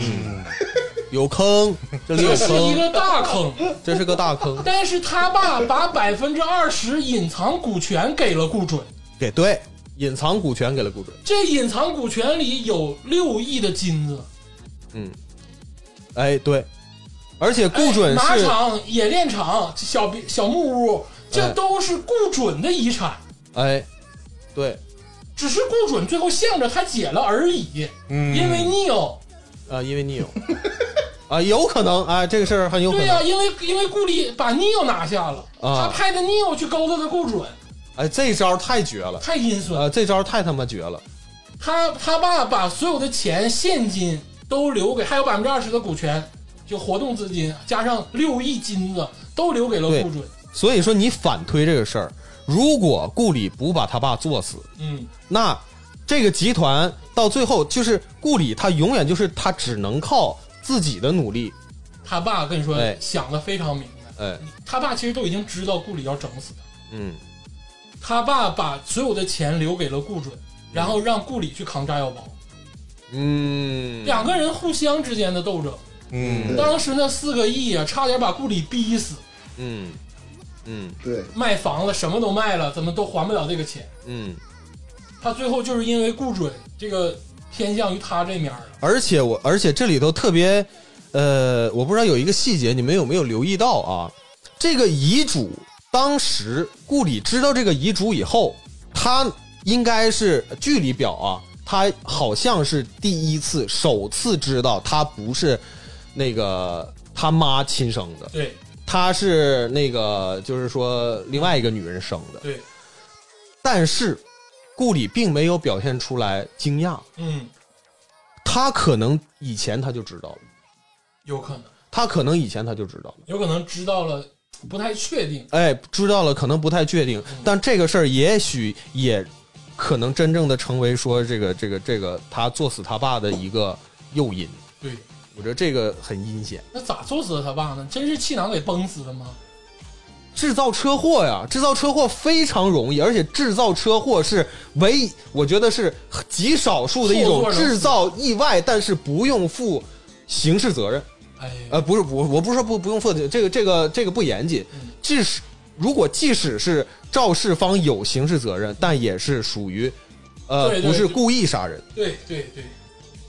啊，就是你其实这里边有很多佐证。咱们首先来说，咱们必须有一个前提， 就是为什么有个前跟提我呢？呼应上了，啊，对，为什么有个前提呢？就是说这个，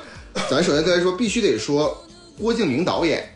啊，哎，把控演员和情节特别精准，是属于大师级啊，这是第一个前提。嗯第二个前提就是这个浦浦浦东顾家是一定要进军浦西的啊，就是这样的。啊，我觉得可能是他爸并没有这么大的野心，而咱们一直说这个顾里有很大的野心嘛，咱们通过几个佐证就可以非常佐证。首先来说，这个死的很蹊跷，这个不说了。其次是你看看他这个几呃，他爸死了之后发生的事儿。首先来说，在墓地里边谈遗嘱啊，这也算正常。完去董事会那个去那啥也算正常，但是你想想，顾里在他爸刚死没两天，他为了进军 M E，他干了什么事儿？这个电影为什么说有的时候给人感觉有撕裂感？原因就是他前一段刚刚撕逼，非常的压抑的这个这个呃墓地镜头，紧接着就变成了顾里尝试色诱啊这个呃这个公民明公民，对，就这个之割裂啊，就是三十秒之内发生的。前半段刚刚参加婚礼，特别的难受，紧接着啊，我就为了进军普，参就加顺便葬礼啊， 对，结果你想想，他这个心理， 他想进军浦西的这个浦东呃不浦西的决决心是有多么的强烈，肯定就是因为这个事儿跟他爸产生了 beef，嗯，我就是觉得他爸死了，他一点儿也不悲伤，呃，完全看不出来。 不是啊，就是这么回事儿嗯。一个小姑娘生日当天嗯，就是撕破脸，跟跟朋友撕破脸了嗯，然后她爸没了，她妈呢就瞬间还知道她妈不是亲亲生的。对，这个所有事儿加一块儿，对于小姑娘打击挺大。呃，呃唠的有点太黑暗了。对呀，你还有点恻隐之心呐。对呀。啊，接下来我要说一个事儿啊，嗯就是我要揭开一个惊天大秘密，嗯就是我刚才有问了大家一个问题，简溪童子军事件大家都知道吧？啊，啊，这个在第二部里也是匪夷所思啊，就刚上了哦啊，刚了，就是说白了，林霄跟简溪在床上唠嗑，刚刚了。就马上可能就要开始这个啊翻云覆雨了。嗯，对，然后 当时 林简溪就说说，哎，你这个小童子军，呃，然后 林霄就说啊，那你不是啊？简溪一下就刚了，我不是啊。 林霄蒙圈了啊！林霄蒙圈了，那、你不是你跟谁呀、 啊？我解答了，我刚才解答了，林简溪不可能跟林泉在一起，因为他俩签的是恋爱合同嗯，啊，恋爱合同，啊、虽然说最后一起飞走了，但他俩没在一起，嗯这个是我愿意相信的一件事。嗯，但是呢，有一个问题，嗯简溪的第一次到底给了谁？嗯因为他明确的说了我不是童子军，嗯，嗯，那到底是谁呢？这个问题就深了，嗯要结合原著了，啊而且要结合很多情节。啊，首先啊，我问大家一个问题：顾源在简溪要走的时候，给林霄打了一个电话，说简溪马上要走了，你去机场，大家记得吧？嗯，这记得记记得得记得吧？记得，啊，顾源为什么要打这个电话？因为顾源是知道林泉跟简溪是一起走的。对呀，嗯，对，啊，顾源为什么要打这个电话？这个佐证了顾源跟林霄之间有 beef，因为林霄坑过顾源，骂过顾源，啊，他俩之间关系一直不对付，嗯嗯这是其一。嗯其二呢，要结合原著小说了。嗯，这个 Neil 啊刚出来的时候、还有跟他有什么关系？我的妈呀！牛逼了。这是第四部里才出来的人，第三部哦第三部里出来的人， Neil 刚出来的时候，在原著小说里跟顾源亲过嘴。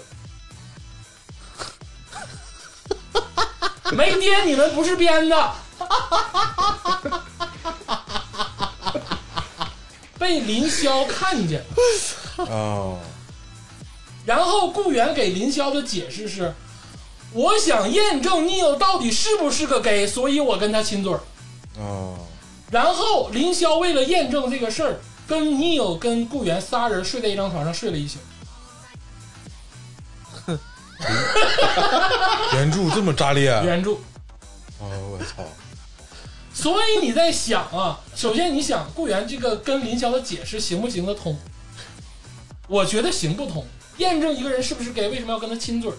嗯没有逻辑啊，哦，我发现他们真的是老拿上床这个事儿啊当、当验证，是吧没有逻辑。啊，第二是你结合简溪， 他说他第一次没有，他在高中时期跟顾源形影不离，并且在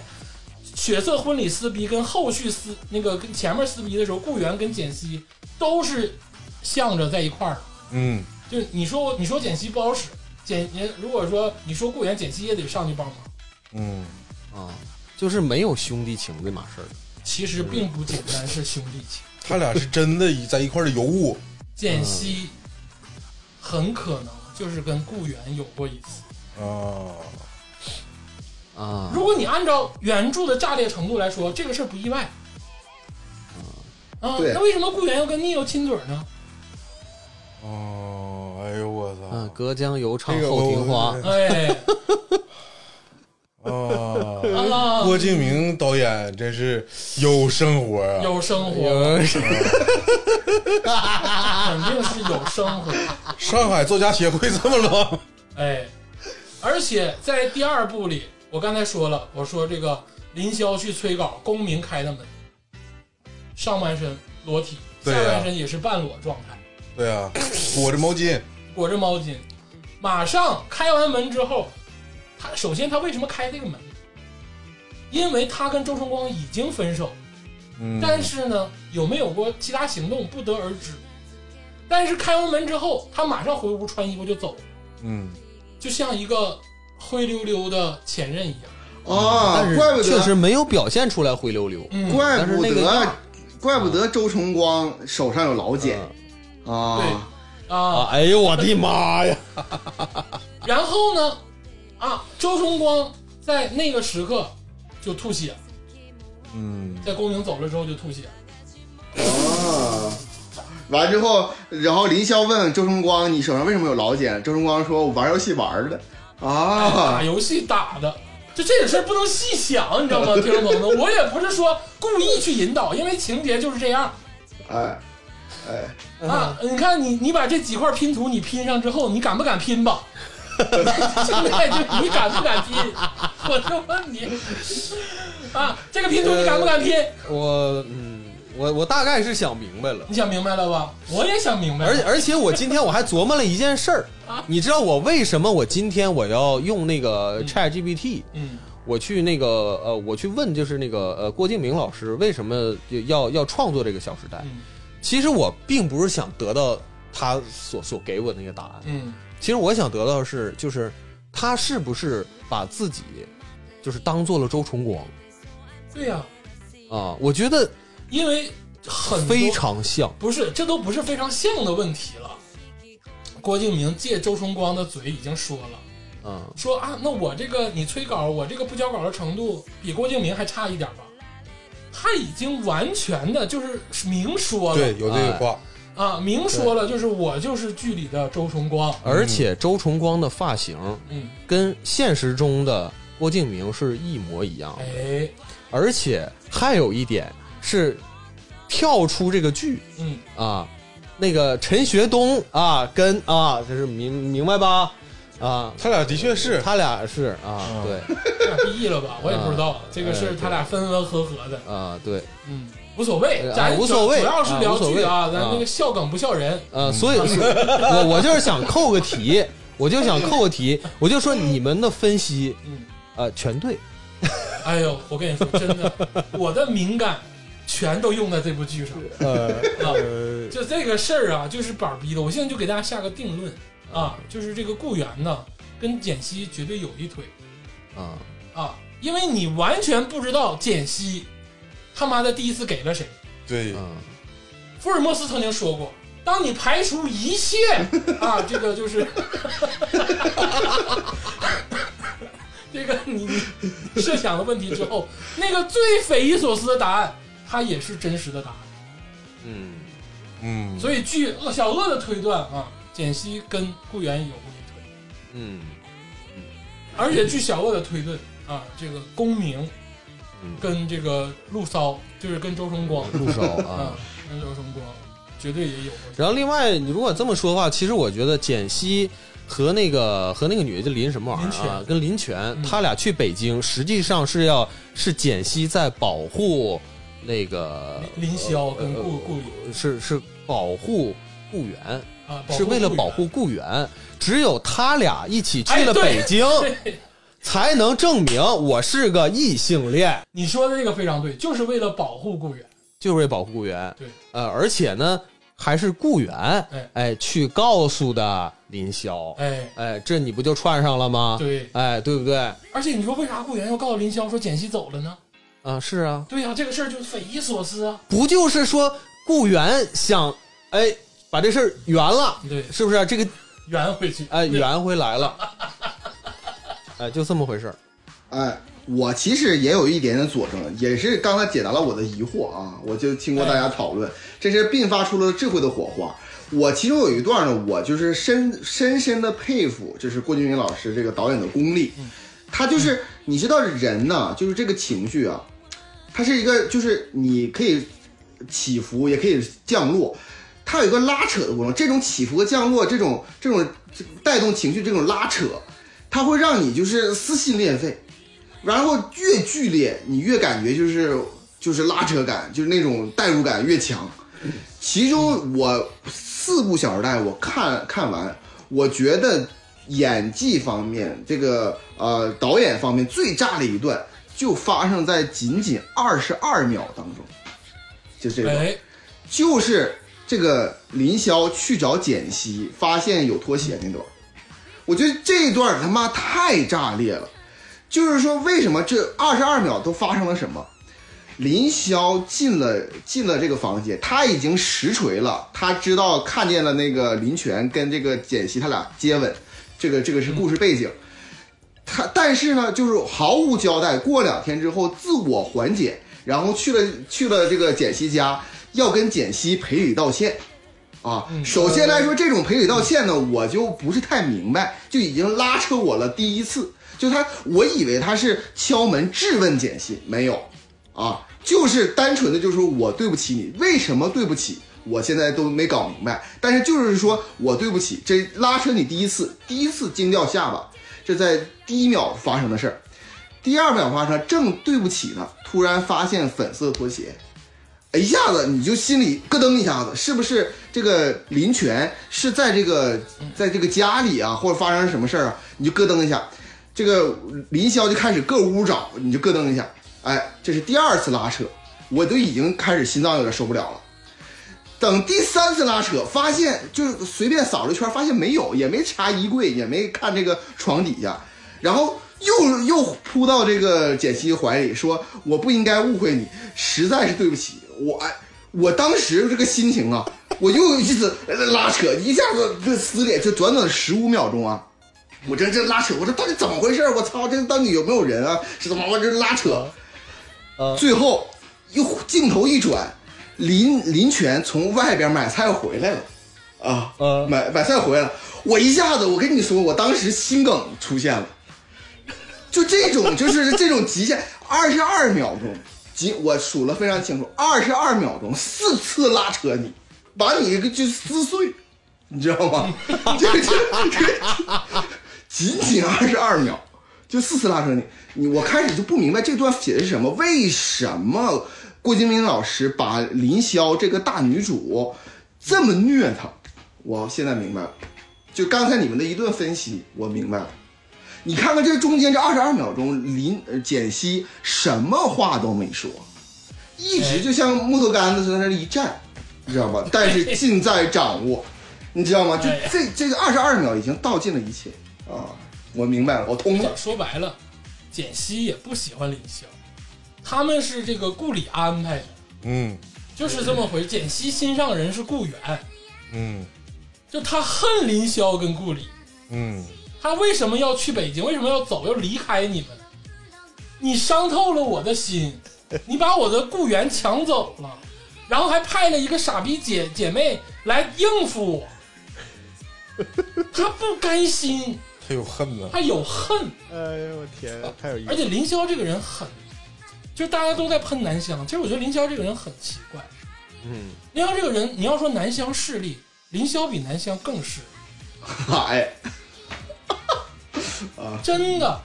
林霄比南湘更势利。而且刚才我们回到这个戒指之谜，啊，哎回到戒指之谜，啊哎，这个戒指很奇怪啊，这个戒指他林霄一直放到包里，啊，然后就也不戴，就放在包里啊，那放老多天了，放老多天一直放着。你知道为什么吗？嗯林霄想去告功名，啊，嗯，对，有点那个，有点那。个意思。要我说，简溪特别绿嘛，林霄想去够的功名，嗯结果没够得着，嗯，然后呢，碰到周崇光之后没扣得着。我觉得这里头忽略了一个情节，当然这不是原著写的，这是小鳄自己的幻想。嗯就是当周崇光看到这个戒指的时候，周崇光怎么想？嗯因为这个戒指本身是要给周崇光的，嗯所以这个戒指就不就马上就撇了，就不出现在林霄的包里。嗯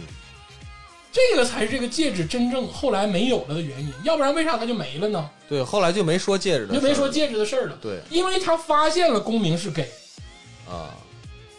哦所以他这个够够不上公明这个事儿了啊嗯啊，这个戒指也就没有，啊就全员 gay 化。我跟你说，全员 gay 化，而且林霄势力到什么程度？他可以啊，在简溪没有的，就是离开的一瞬间，就去跟周崇光在一块儿，嗯，就基嗯本对上、对对对对基对，本上从这个被窝到那个被窝，嗯嗯没有中间没有断档，没断架，嗯而且他在跟简溪没黄的时候，其实也跟周崇光呃，不清不楚。简溪当时跟那个林林霄林霄生气。嗯，啊，呃，那块儿是怎么表的呢？是因为啥啊？大家别忘了，是因为林霄去陪周崇光，呃，在医院陪护，陪 了陪了一宿。陪了一宿。 哎，咱们就说，就是是你是助理也好咋的，为什么就是谁去他妈那个医院陪护要陪一宿而且我说一下啊，这个原著里不是说陪那么简单，啊原著是周崇光邀请林霄上了床，啊？上床上躺嗯上床着，了因为然后两个人你太累了对你太累了，然后两个人一起听一个 MP 三，啊听 MP 三然啊后，差后不续多后续就点点点了，啊，就是那个意思啊，就是那个意思啊，就俩人在床但上是我搂了一宿。啊，我是相信的。那个时候周崇光也没有体能啊，就他是肯他一他他从前面吐的血，他怎么能有体能啊，呢？对他其实已经没有体能了。对，但是咱就说啊，就是像周崇光这么有钱的人啊，我就说他应该是没有必要需要有一个人儿去这么去陪的啊。咱就是这个不细说啊，但是我觉得简溪。不管他喜欢是男的还是女的啊，嗯他是完全有理由生这个气的。有有理由。你他妈凭啥？我女朋友，你凭啥？你陪她陪他妈一宿而且简溪看着我，啊？对啊啊，为啥你要陪她在一那个宿？门后面看着门然后后面看着，然后另外我我更匪夷所思的一点是啥？就是林霄，你说他阴险吧，他真的有点阴险。有点阴因为什么说他阴险呢？是陈学冬得的是胃癌，哎，剧里说了，切一切一 部分就能好。嗯呐，他他妈不让切，就是陈学冬说我就是那个那个周日光说我就是我得去做手术，然后不让呃，不让解，紧接然后紧接着发生了啥？紧接着第二幕就是墓地，呃，记不记得？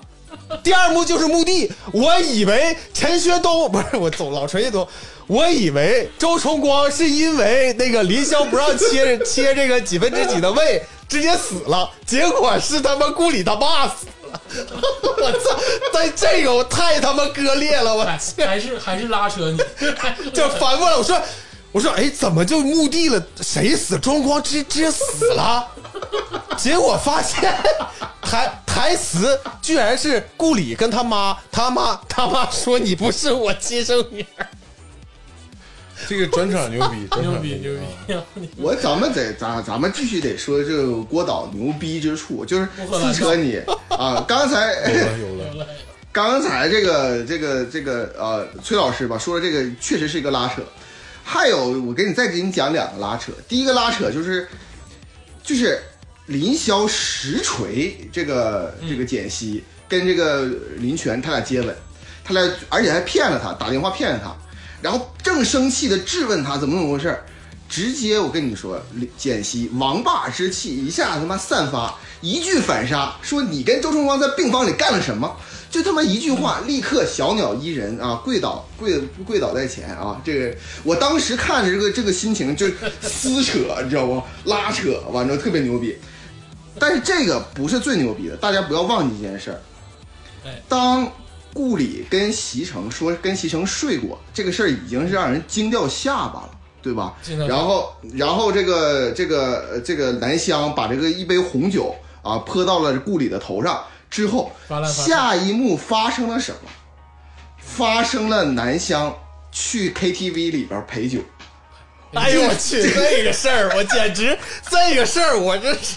我咋没赶上？我印象他妈太深刻了。就是你上一幕还是讲的这是这个浦东浦西两大贵族阶级啊之间撕扯的这事儿，我就是我感觉啊，就是上海离我遥不可及啊，就仿佛在天边一样。下一幕就走进了我的生活， 你知道吗？就是南湘它有多天上一脚地下一脚啊！ 第一幕第一部里头，别忘了第一部里头最后的这个设计师主角是南湘，人家而公明还跟一个女的说了，赶紧给他签了。赶紧把他签了。对赶紧把他我就说这个说，咱咱就说为什么没签上？就是林霄搞的鬼，很有这个可能啊。我因为就当时他在 E ME，对吧？就是林霄没让他们签，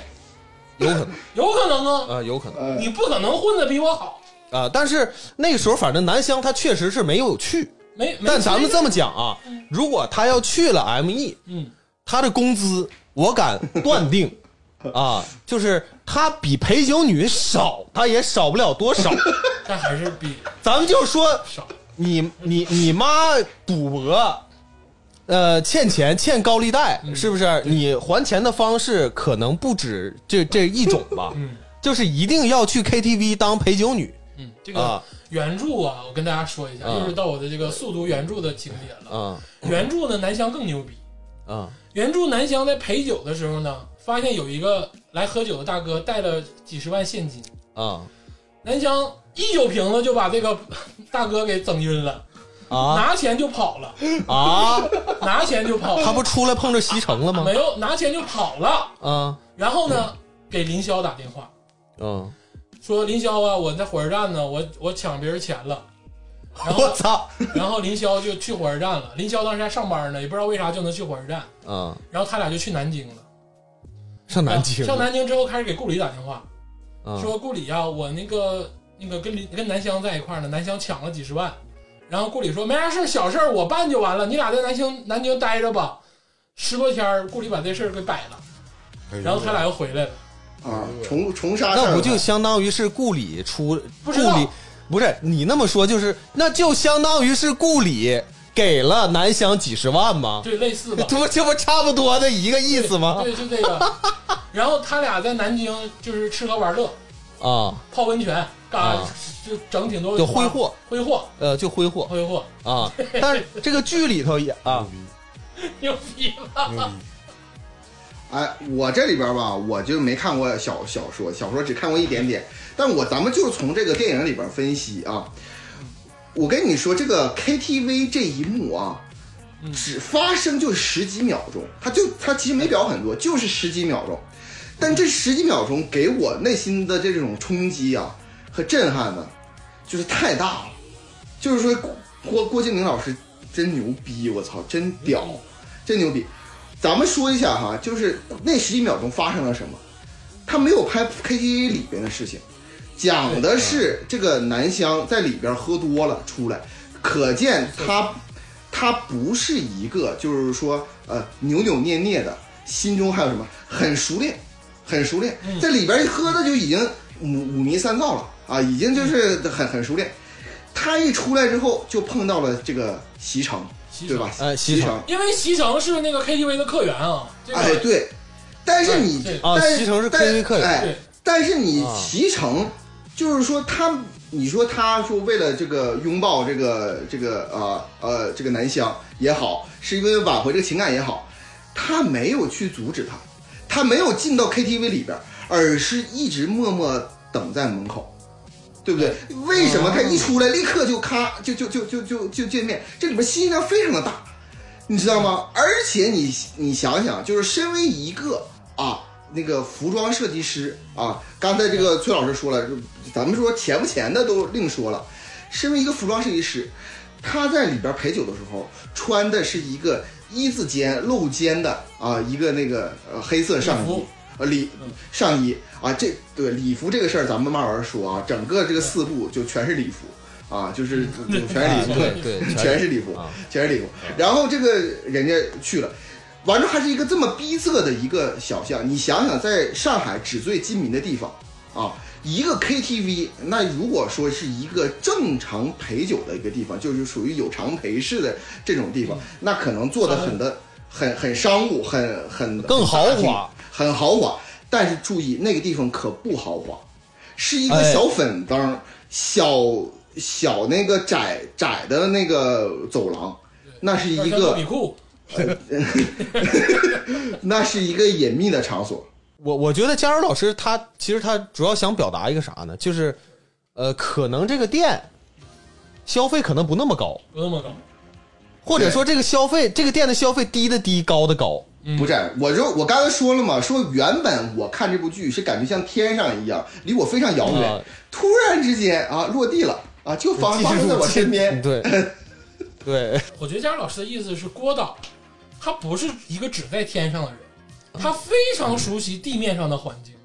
嗯但是他为什么能拍出那么天上的情节？嗯，这就是要带给观影者一个不同的体验，啊人家有意而为之。嗯，而且南湘是一个非常有才华的女孩，南湘精通三国三国语言，啊，三国语言三国语言在第四部里说法语了啊，对对对对啊，对英语肯定会对对啊，对还有汉语，对，然后刚才提到这个礼服这个事儿啊，嗯我我刚才本来想说的，第说第一步的时候我想说，我忘了，哎，我现在我就想你们回忆一下那个礼服，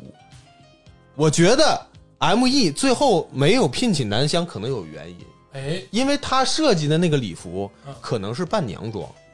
啊，是有点像，对对对， 就是。当时那一幕，我以为这个礼服出这几个模特穿上了以后能给我多大的震撼，没有。 完全 没有，就可以说是非常的 不同。不是这个那一幕啊，给我最大震撼啊，是就是是什么呢？是就是南湘设计的这个服装在上面走秀，突然之间南湘拿出了四套礼服，说这四套礼服是给咱们准备的，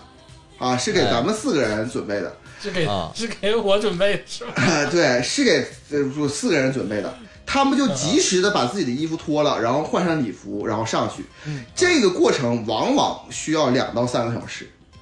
嗯，那可见南湘是一个多么多产的一个呃艺术家，对不对？嗯他设计的礼服 T 台上走能走两三个小时，够他们换装。嗯最后他们哎四个再上来啊，他们比他妈的那个专业模特都牛逼啊！你这 个有点跳呃跳回有点跳跳回第一步了啊，呃第一步了啊那！也说白了也是因为林霄这个没给人家带啊，是故意的嗯啊，就是。 这最后再给第二部一些评价啊，啊，第二部已经有了郭氏四式电影风格的一个明显的轮廓了嗯，啊，已经能嗯看非常看出来，尤其这种撕逼啊、发烂发臭啊，嗯包括这种大的场面呐，就非常有小四老师个人的风格嗯，而且还能反映出这小四老师生活之丰富呃啊丰富啊，啊，天上地下，对，而且真的不错啊！对他，他这包括这个订订婚宴那块儿，我觉得也嗯也不错啊。而且我觉得《小时代》其实可以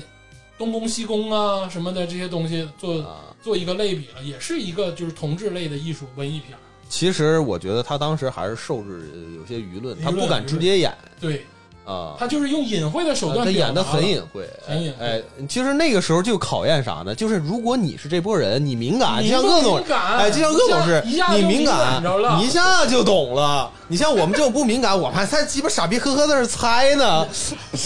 不用猜，不用猜。行，咱们这个听一首歌曲啊，嗯这歌也不一般。哎这个《小时代》这部剧啊，一到这个郁可唯老师唱那个时间煮雨啊，哎基本上就是有大的情节要开始铺垫，就可以煽动哭了，可以哭了。哎，可以我以为是啊吴青峰老师唱的啊，就是另外一吴首京峰老师也有啊，也有。噔噔噔噔，就而且这个《小时代》啊，其实用了一个超新星的手法，就是这个音乐电影剧对 MV MV 电影啊，啊，啊不音乐不能说 MV 电影，音乐电影剧嗯，啊，这个比较牛逼他们有人说这四部呢是四个视频啊，对。啊，不是四个电影，是四个四个大视频因为引领了后续短视频时代的拍摄风格，啊因为短视频时短视频时代大家都知道一定要配这种歌曲嘛，啊，对，基本上这四部电影，每部电影都将近两个小时，歌满了，嗯嗯全是歌，而且连着，嗯就没有一点你耳朵上没有旋律的这个时候，啊是空穴，都有歌，而且都是人声啊，啊。最著名的就是《时间煮雨哎，嗯，》，咱们听一首这个《时间煮雨》的日文原版《风车》。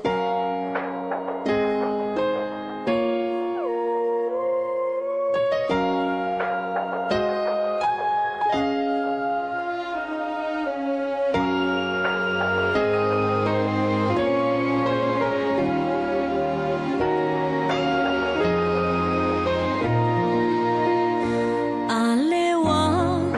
中四後のほのか照れ隠し二人で歩こうと決めた川ではないけどいつの間にここにいつの間によそに水たま模様の僕は両手を振り返す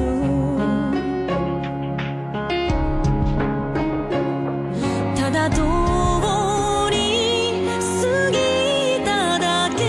君が回るためどこ吹いた風でしたくるり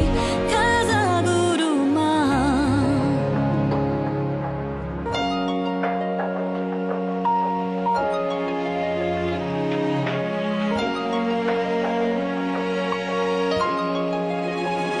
幸せだからと急にいい人にいつか帰ろうと決めた街ではないけどいつの間に変わりいつの間に二人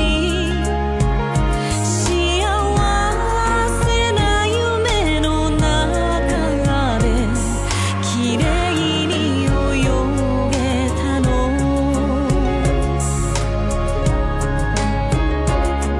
ただお目にかかるため君が回るためどこ吹いた風でしたくるり風車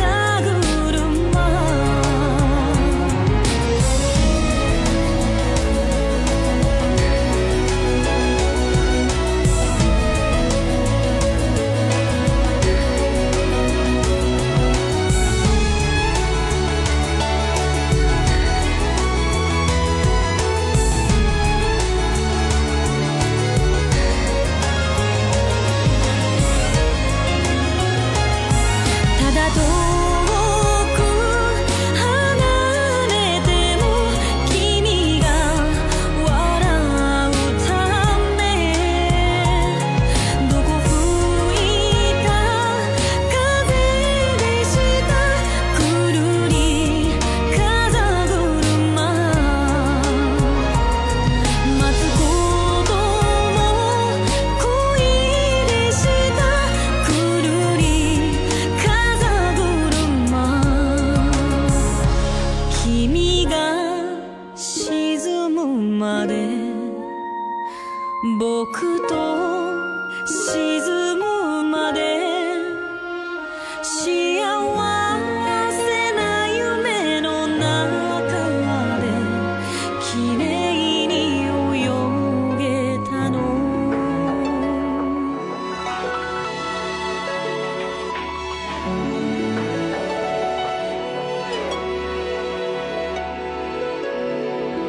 嗯